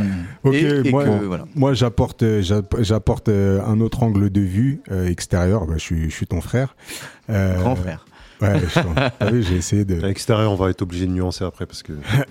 Non, mais du coup, extérieur, extra sportif, extra professionnel, parce que ton, ton monde, je le suis à travers toi, mais je le, je le connais pas non plus par cœur. Mais je pense que ça se retrouve partout. Comme j'ai dit, il y a des gens qui sont absolument pas légitimes et qui hurlent toute la journée à quel point ils sont bons, c'est les meilleurs et c'est grâce à eux. Euh, et des fois, ça finit par devenir vrai, en tout cas dans le narratif. Et pour tout un tas de personnes, ils vont les légitimer. Euh, inversement, d'autres personnes qui sont ultra spécialisées euh, ne, voient pas encore leur légitimité et, ça met énormément de temps et peut-être des validations extérieures. Euh, je mets l'angle de vue sur, bah, sur notre éducation et, peut-être la, modestie qui incombe à, l'éducation qu'on a reçue. Et est-ce que est-ce que pas l'impression qu'il y a quand même des freins dans peut-être des, des phrases que tu as entendues ou une façon d'aborder le succès qui, euh, qui peuvent rentrer en compte Effectivement, il y, a- il y a une phrase. Ah bah voilà. euh, On y arrive. Tu, sais, hein. tu sais, le mec qui veut t'apprendre quelque chose, tu sais, mais et, et voilà. Voilà. La Ça s'appelle la, la bienveillance relou. Euh, euh, notre mamie, Goïta et Payar Dominguez, paix à son âme pour le coup. euh, J'avais toujours une, une phrase qu'elle me disait, parce que j'étais celui finalement qui, à l'inverse, faisait le, comportement euh, opposé à ce qu'il était vraiment. Elle me disait Ah, de toute façon, toi, tu es, euh, tu es le plus modeste. Tu vois? Et parce que du coup, à chaque fois, je me, entre guillemets, la pété. J'ai, t'as vu, mamie, quand euh, j'ai des, j'ai des gros muscles, euh, je suis arrivé, j'ai fait, t'as vu, je suis venu en vélo en tel temps, je lui ai montré mon chrono, euh, etc. Enfin, j'étais toujours celui qui, qui venait en vélo le matin du Noël parce que les autres, ils venaient en voiture. Et du coup, je disais, ah bah alors, vous êtes en voiture. Bref, à chaque fois, je faisais un petit peu les exploits à la con. Enfin, pas des exploits, mais des, des- des. Voilà, je mettais en relation la performance. Et du coup, voilà, je me dis, toi, t'es le plus humble. De toute façon, toi, t'es le plus humble et le plus modeste. Qu'elle disait bien sûr avec ironie. Ironie, évidemment. Et du coup, voilà, moi, c'était quelque chose qui était effectivement affectueux, mais en même temps, euh, finalement, qui rentrait euh, dans mon peut-être subconscient, du coup, en me disant, faut peut-être que je j'évite de dire que je suis bon, parce que ça, ça, dépla- ça fait tâche par rapport à, bah oui, ce que tu disais, l'éducation, où euh, on doit, on doit pas trop se montrer parce que, parce que c'est, c'est, c'est, hum, c'est pédant. Enfin voilà, c'est aussi Mm. nous notre éducation d'être challenger. On a les, les, les forts au-dessus et nous on est les résistants et nous on est les, les faibles mais Mm. qui, qui se battons euh, en dessous, underground quoi. Mm. Et donc c'est effectivement moi cet aspect que j'ai toujours eu. Je préfère être le chasseur que le chassé. Euh, je préfère être le deuxième que le premier. Mais par contre, je préfère être le deuxième pour devenir le premier à la fin. Mais j'aime pas partir avec le maillot de favori quoi. Je- C'est vraiment l'enseignement biblique des derniers seront les premiers. Ouais, c'est Sto- ça. le storytelling du mardi. C'est ça. Storytelling Exactement, du mardi. ouais. Mais tu vois, c'est marrant parce que du coup, bah, je, je fais le parallèle avec un petit peu le, le- le comportement et puis la pédagogie, le comportement des, des enfants. Euh, on, on dit qu'un enfant, finalement, il teste dans son environnement sécurisant ce qui peut être à l'extérieur. Donc, euh, un- euh, on dit souvent les enfants ne sont absolument pas les mêmes quand ils sont avec leurs parents. À la maison, ils rangent pas leur chambre. À la maison, c'est difficile de faire ci, de faire ça. Mais euh, à l'extérieur, c'est des, des crèmes ou alors, euh, bon, des fois, c'est l'inverse total. Mais parce que dans un cadre sécurisant, tu vas pouvoir tester un petit peu. Et toi, finalement, au moment où tu as testé dans ton cadre sécurisant, tu as eu un rappel de sois humble. Hmm. Voilà. Bon, je te le dis fraternellement. euh, euh, tout ce qu'on a reçu, on l'a reçu avec énormément de bienveillance et il n'y a personne qui a voulu nous, nous minimiser ou quoi que ce soit. Euh, mais je garde que le meilleur, là je parle à, titre personnel, je garde que le meilleur de ce qu'on m'a donné, mais je me libère du carcan petit à petit de cette humilité de cette modestie euh, qu'il faut foutre à la poubelle euh, le plus rapidement possible. On est bon, on est très bon dans ce qu'on fait, on a de l'implication plus que, plus que beaucoup de gens. Et, et, et il, faut la, il faut lâcher les chevaux et arrêter d'avoir la main sur le, sur le frein à main. Et libère, libère, libère. T'es légitime, Je, fort. je- Bah je- ouais, je merci. salue Merci cette beaucoup. intervention du grand frère, mais en même temps, je vais lui tomber dessus tout de suite là. Chacun son grand frère. Bon. Le grand frère du grand frère. Du coup, Et il a que 28 ans, mais Tu vois, tu t'es défaussé en disant on est bon. Est-ce qu'au micro tu peux dire je suis bon Ah, je suis bon, je suis. euh, je pense, je pense savoir, et c'est le paradoxe, et j'en avais parlé avec mon frère cet été, enfin au printemps dernier. Il y a un paradoxe qui est énorme, c'est que je me suis toujours senti exceptionnel. Mhm.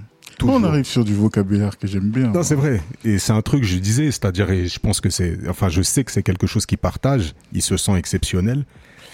Et, et il y a ce truc, euh, peut-être cette barrière mentale qu'il y a de, soit de modestie, soit justement cette position de se dire, euh, je dois rester, euh, je dois rester numéro 2 ou numéro 3 pour performer, pour avoir ce challenge, ce truc d'outsider, comme il disait, tu vois.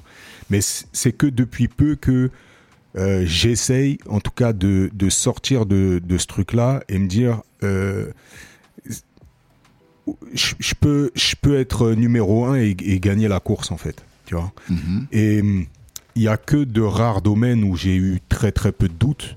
Mais, euh, mais sinon, la route a été pavée de doutes, elle l'est elle toujours, mais je, je m'en libère euh, au fur et à mesure. Mais c'est vraiment paradoxal, je me reconnais tout à fait dans ce qu'il dit, c'est-à-dire que j'ai toujours, euh, j'ai toujours abordé les choses avec l'aspect justement du leader. J'aime bien être celui qui conduit, celui qui drive, et pas spécialement par vanité, c'est juste que je me définis pas dans un autre rôle.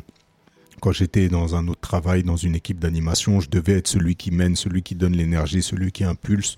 Quand j'étais en direction, bah, c'était encore plus flagrant. J'aimais être celui qui, une sorte de repère, un guide, quelqu'un sur lequel on peut s'appuyer, une force, euh, une force sur laquelle on peut, on peut compter, en tout cas.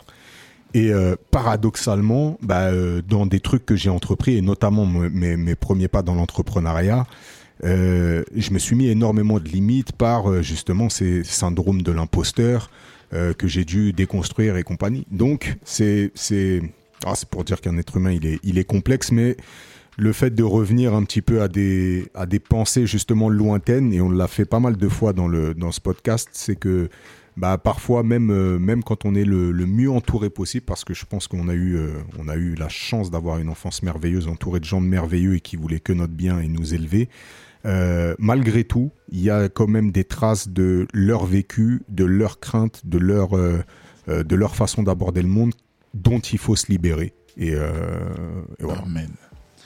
Et en fait, euh, moi, le déclic qui m'est arrivé quand je me suis rendu compte qu'en fait, c'est bon, je pouvais accepter d'être excellent, entre guillemets, c'est ça un peu le. Et de, de- de savoir que j'étais excellent, quoi. Euh, en fait, pendant longtemps, j'étais. euh, pendant longtemps, en fait, j'étais le. J'étais le meilleur élément dans le groupe des, des, des, des moyens Ouais. tu vois. Que ce soit au basket, euh, tu vois, je me contentais d'être le meilleur joueur de l'équipe de régional. Enfin, voilà. euh, et en fait, je me suis rendu compte que, en passant, ensuite, finalement, c'est c'est ce que tu me disais, en retraçant le parcours, en passant, sans, sans être dans le, le péjoratif, mais dans le, un élément moyen dans le groupe des meilleurs, et ben en fait, c'est là qui, qui s'est passé le sas. Et en fait, c'est juste que le temps que je le réalise, c'est que pour moi, en fait, il vaut mieux être le un élément moyen, dans, mais dans le groupe des, des leaders, en fait, que être le leader dans le groupe des nuls. Tu vois Le borgne parmi les aveugles. Voilà. Et en fait, maintenant, je suis un bon élément dans le groupe des leaders. J'aspire à être le leader dans le groupe des meilleurs. Le boss de fin. T'es Le- l'outsider le dans le groupe des meilleurs. ouais. Voilà. Et du coup, encore une fois, c'est ce qui m'anime. Encore une fois, c'est aussi ma partie. J'aime bien être chasseur. C'est que je me dis que j'ai encore des trucs à gratter. Euh, voilà, il y a- j'ai- j'avais dit trois rêves à ma, ma- à ma mère, à notre mère. Et J'en ai réalisé deux sur trois. Et euh, il me Ah, reste. T'es passé à ça du troisième. hein. Ouais. T'es passé à ça parce que le pauvre. euh, Non, mais, et du coup, c'est quoi le troisième? Voilà. Mais c'est quoi les deux premiers les deux premiers Tu connais les deux Ouais, premiers Non, mais Euh, J'avais dit à ma mère, euh, je serais préparateur physique de haut niveau euh, pour une équipe de France. check. Down. down parce que il y avait un... ma mère avait beaucoup de symboles et avant avant qu'elle avant qu'elle qu'elle parte elle m'avait laissé trois petits mots que j'ai dans mon portefeuille tous les jours elle a dit Pablo je souhaite qu'il fasse des études qui lui plaisent Euh, et je souhaite qu'il soit fier de lui et je souhaite qu'il vive dans un endroit qu'il aime tu vois et du coup euh, j'ai fait des études qui me plaisent The. Euh, j'habite à Annecy. Ah, J'ai dit avant 30 ans, j'habiterai à Annecy. Euh, donc j'habite Annecy, Mhm. belle ville, name dropping si vous voulez. Capitale, de- voilà, Venise des Alpes. Si vous voulez faire un enterrement de vie de garçon, c'est pas mal. Est-ce Et- qu'ils sponsorisent des podcasts là-bas et bah il y a, et bah, il y a un studio podcast. je- D'ailleurs, je name dropping pour le coup. The Body is Black. Non, non, mais ça, c'est la concu, ça. Voilà. On une dropping de que dalle. Mais Non, c'est c'est un- bien, c'est bien, ça fait vivre euh, l'écosystème. Et il a créé le, stalion- le, le salon de podcast. Non, on le salue, bien sûr. On salue, on le salue fort. Et, euh, et j'ai dit euh, que j'irai aux Jeux Olympiques comme entraîneur, j'accompagnerai un sportif ou une équipe. Et ben, j- je, quand je quand je vivrai une cérémonie d'ouverture pour représenter mon pays, euh, l'Algérie, ou la France, ou l'Espagne, ou le, ou genre rien à foutre le Qatar. Enfin voilà, là je m'en fous, opportuniste. Non, je déconne, mais mais euh, voilà. En fait, un, un- une nation euh, pour le rêve olympique. Et ben là, là, je pourrais, je pourrais m'asseoir et me dire, c'est bon, je, je suis fier de moi et t'es fier de moi. Quoi. Même si je suis déjà fier de moi, mais voilà. Et là, on a les JO de 2024 à Paris. Et c'est la première année où il retire Le karaté. le karaté. et il a la meilleure karatéka du monde. De toute façon, Je lui dis, je suis outsider. j'ai j'ai déjà assez parlé de ce pays merveilleux qu'est la France. Aïe, aïe, aïe, aïe, aïe. Ah, mais c'est bien, c'est-à-dire qu'il reste encore des, des choses à accomplir, de toute façon. Non, mais attention, parce que tu disais, il faut que tu sois fier de toi. Est-ce que c'est une condition sine qua non pour que tu sois fier de toi Non, qu'elle soit fière de moi. Qu'elle soit fière de toi Mm. Euh, C'était dans le contrat, ça, que tu sois au JO Dans Quel le- contrat? Le mot que tu as écrit?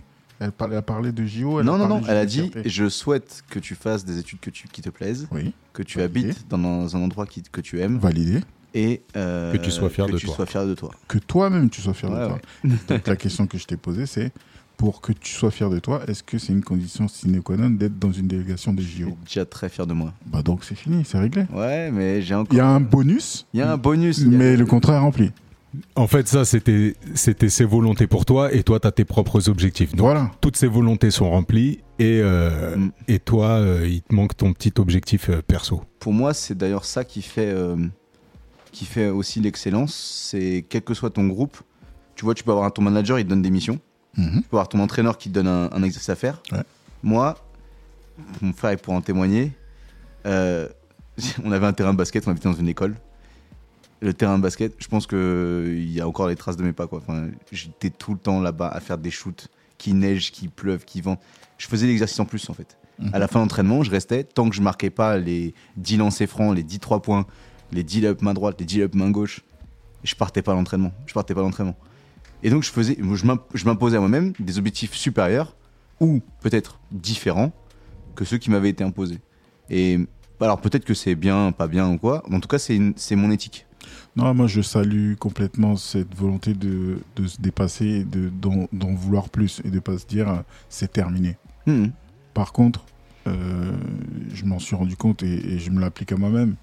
euh, cette notion de refuser, de valider, de célébrer, euh, ce qui pour moi c'est même pas des petites, petites victoires, c'est une grande victoire. et dire voilà les volontés de ma mère et voilà comment j'ai réussi à, à- à combler tout ça, faut le célébrer. Après les JO, on sera là pour fêter avec toi, ça sera un plus. Mais pour moi, c'est 3 sur 3. hein. Je, je pense, je, je pensais qu'il manquait vraiment quelque chose. Non, il y a un truc en plus qui arrive, mais c'est complètement rempli. Mm. C'est marrant parce que moi j'ai du coup le même euh, petit papier. Moi il n'y avait pas trois, trois volontés. il y en avait... Enfin j'en ai retrouvé qu'une en tout cas. Ouais. Et c'est je souhaite que Vincent ait un métier qui lui plaise. Alors, on en est où là?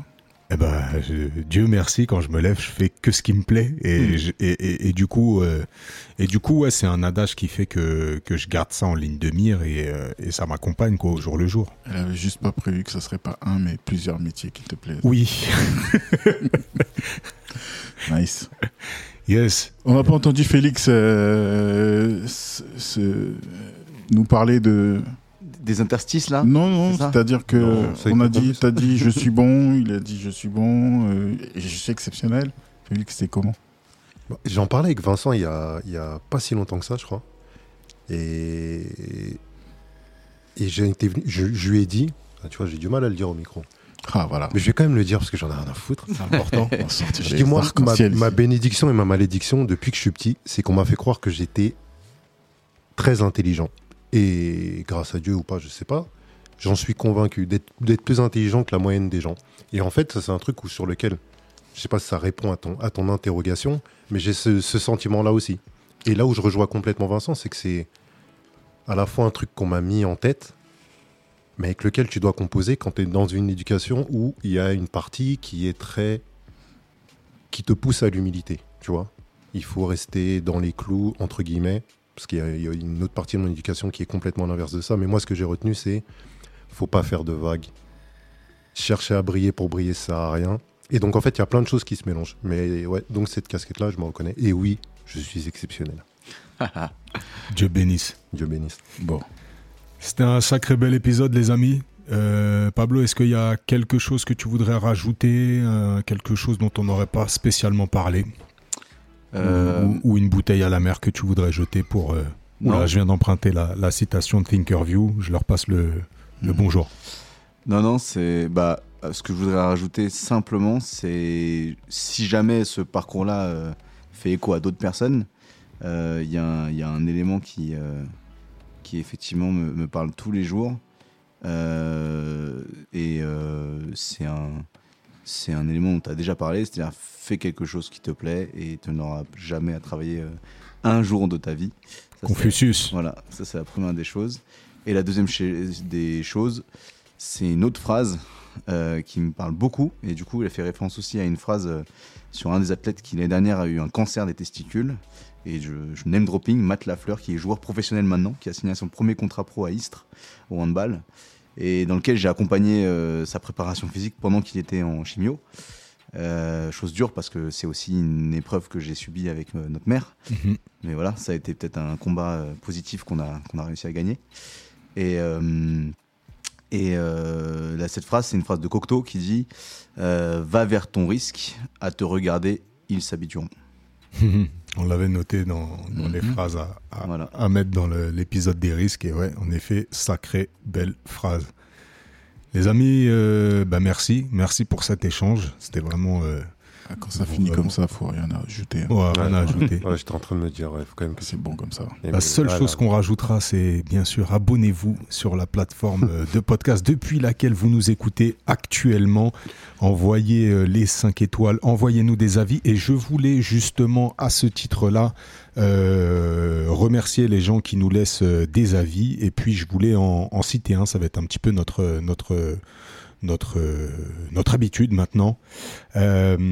Je vais citer le le- l'un des avis qui est euh, du chat à neuf vies qui nous dit enfin un podcast qui aborde les sujets de fond de l'entrepreneuriat sans langue de bois à travers des expériences significatives et je pense qu'aujourd'hui c'est le cas.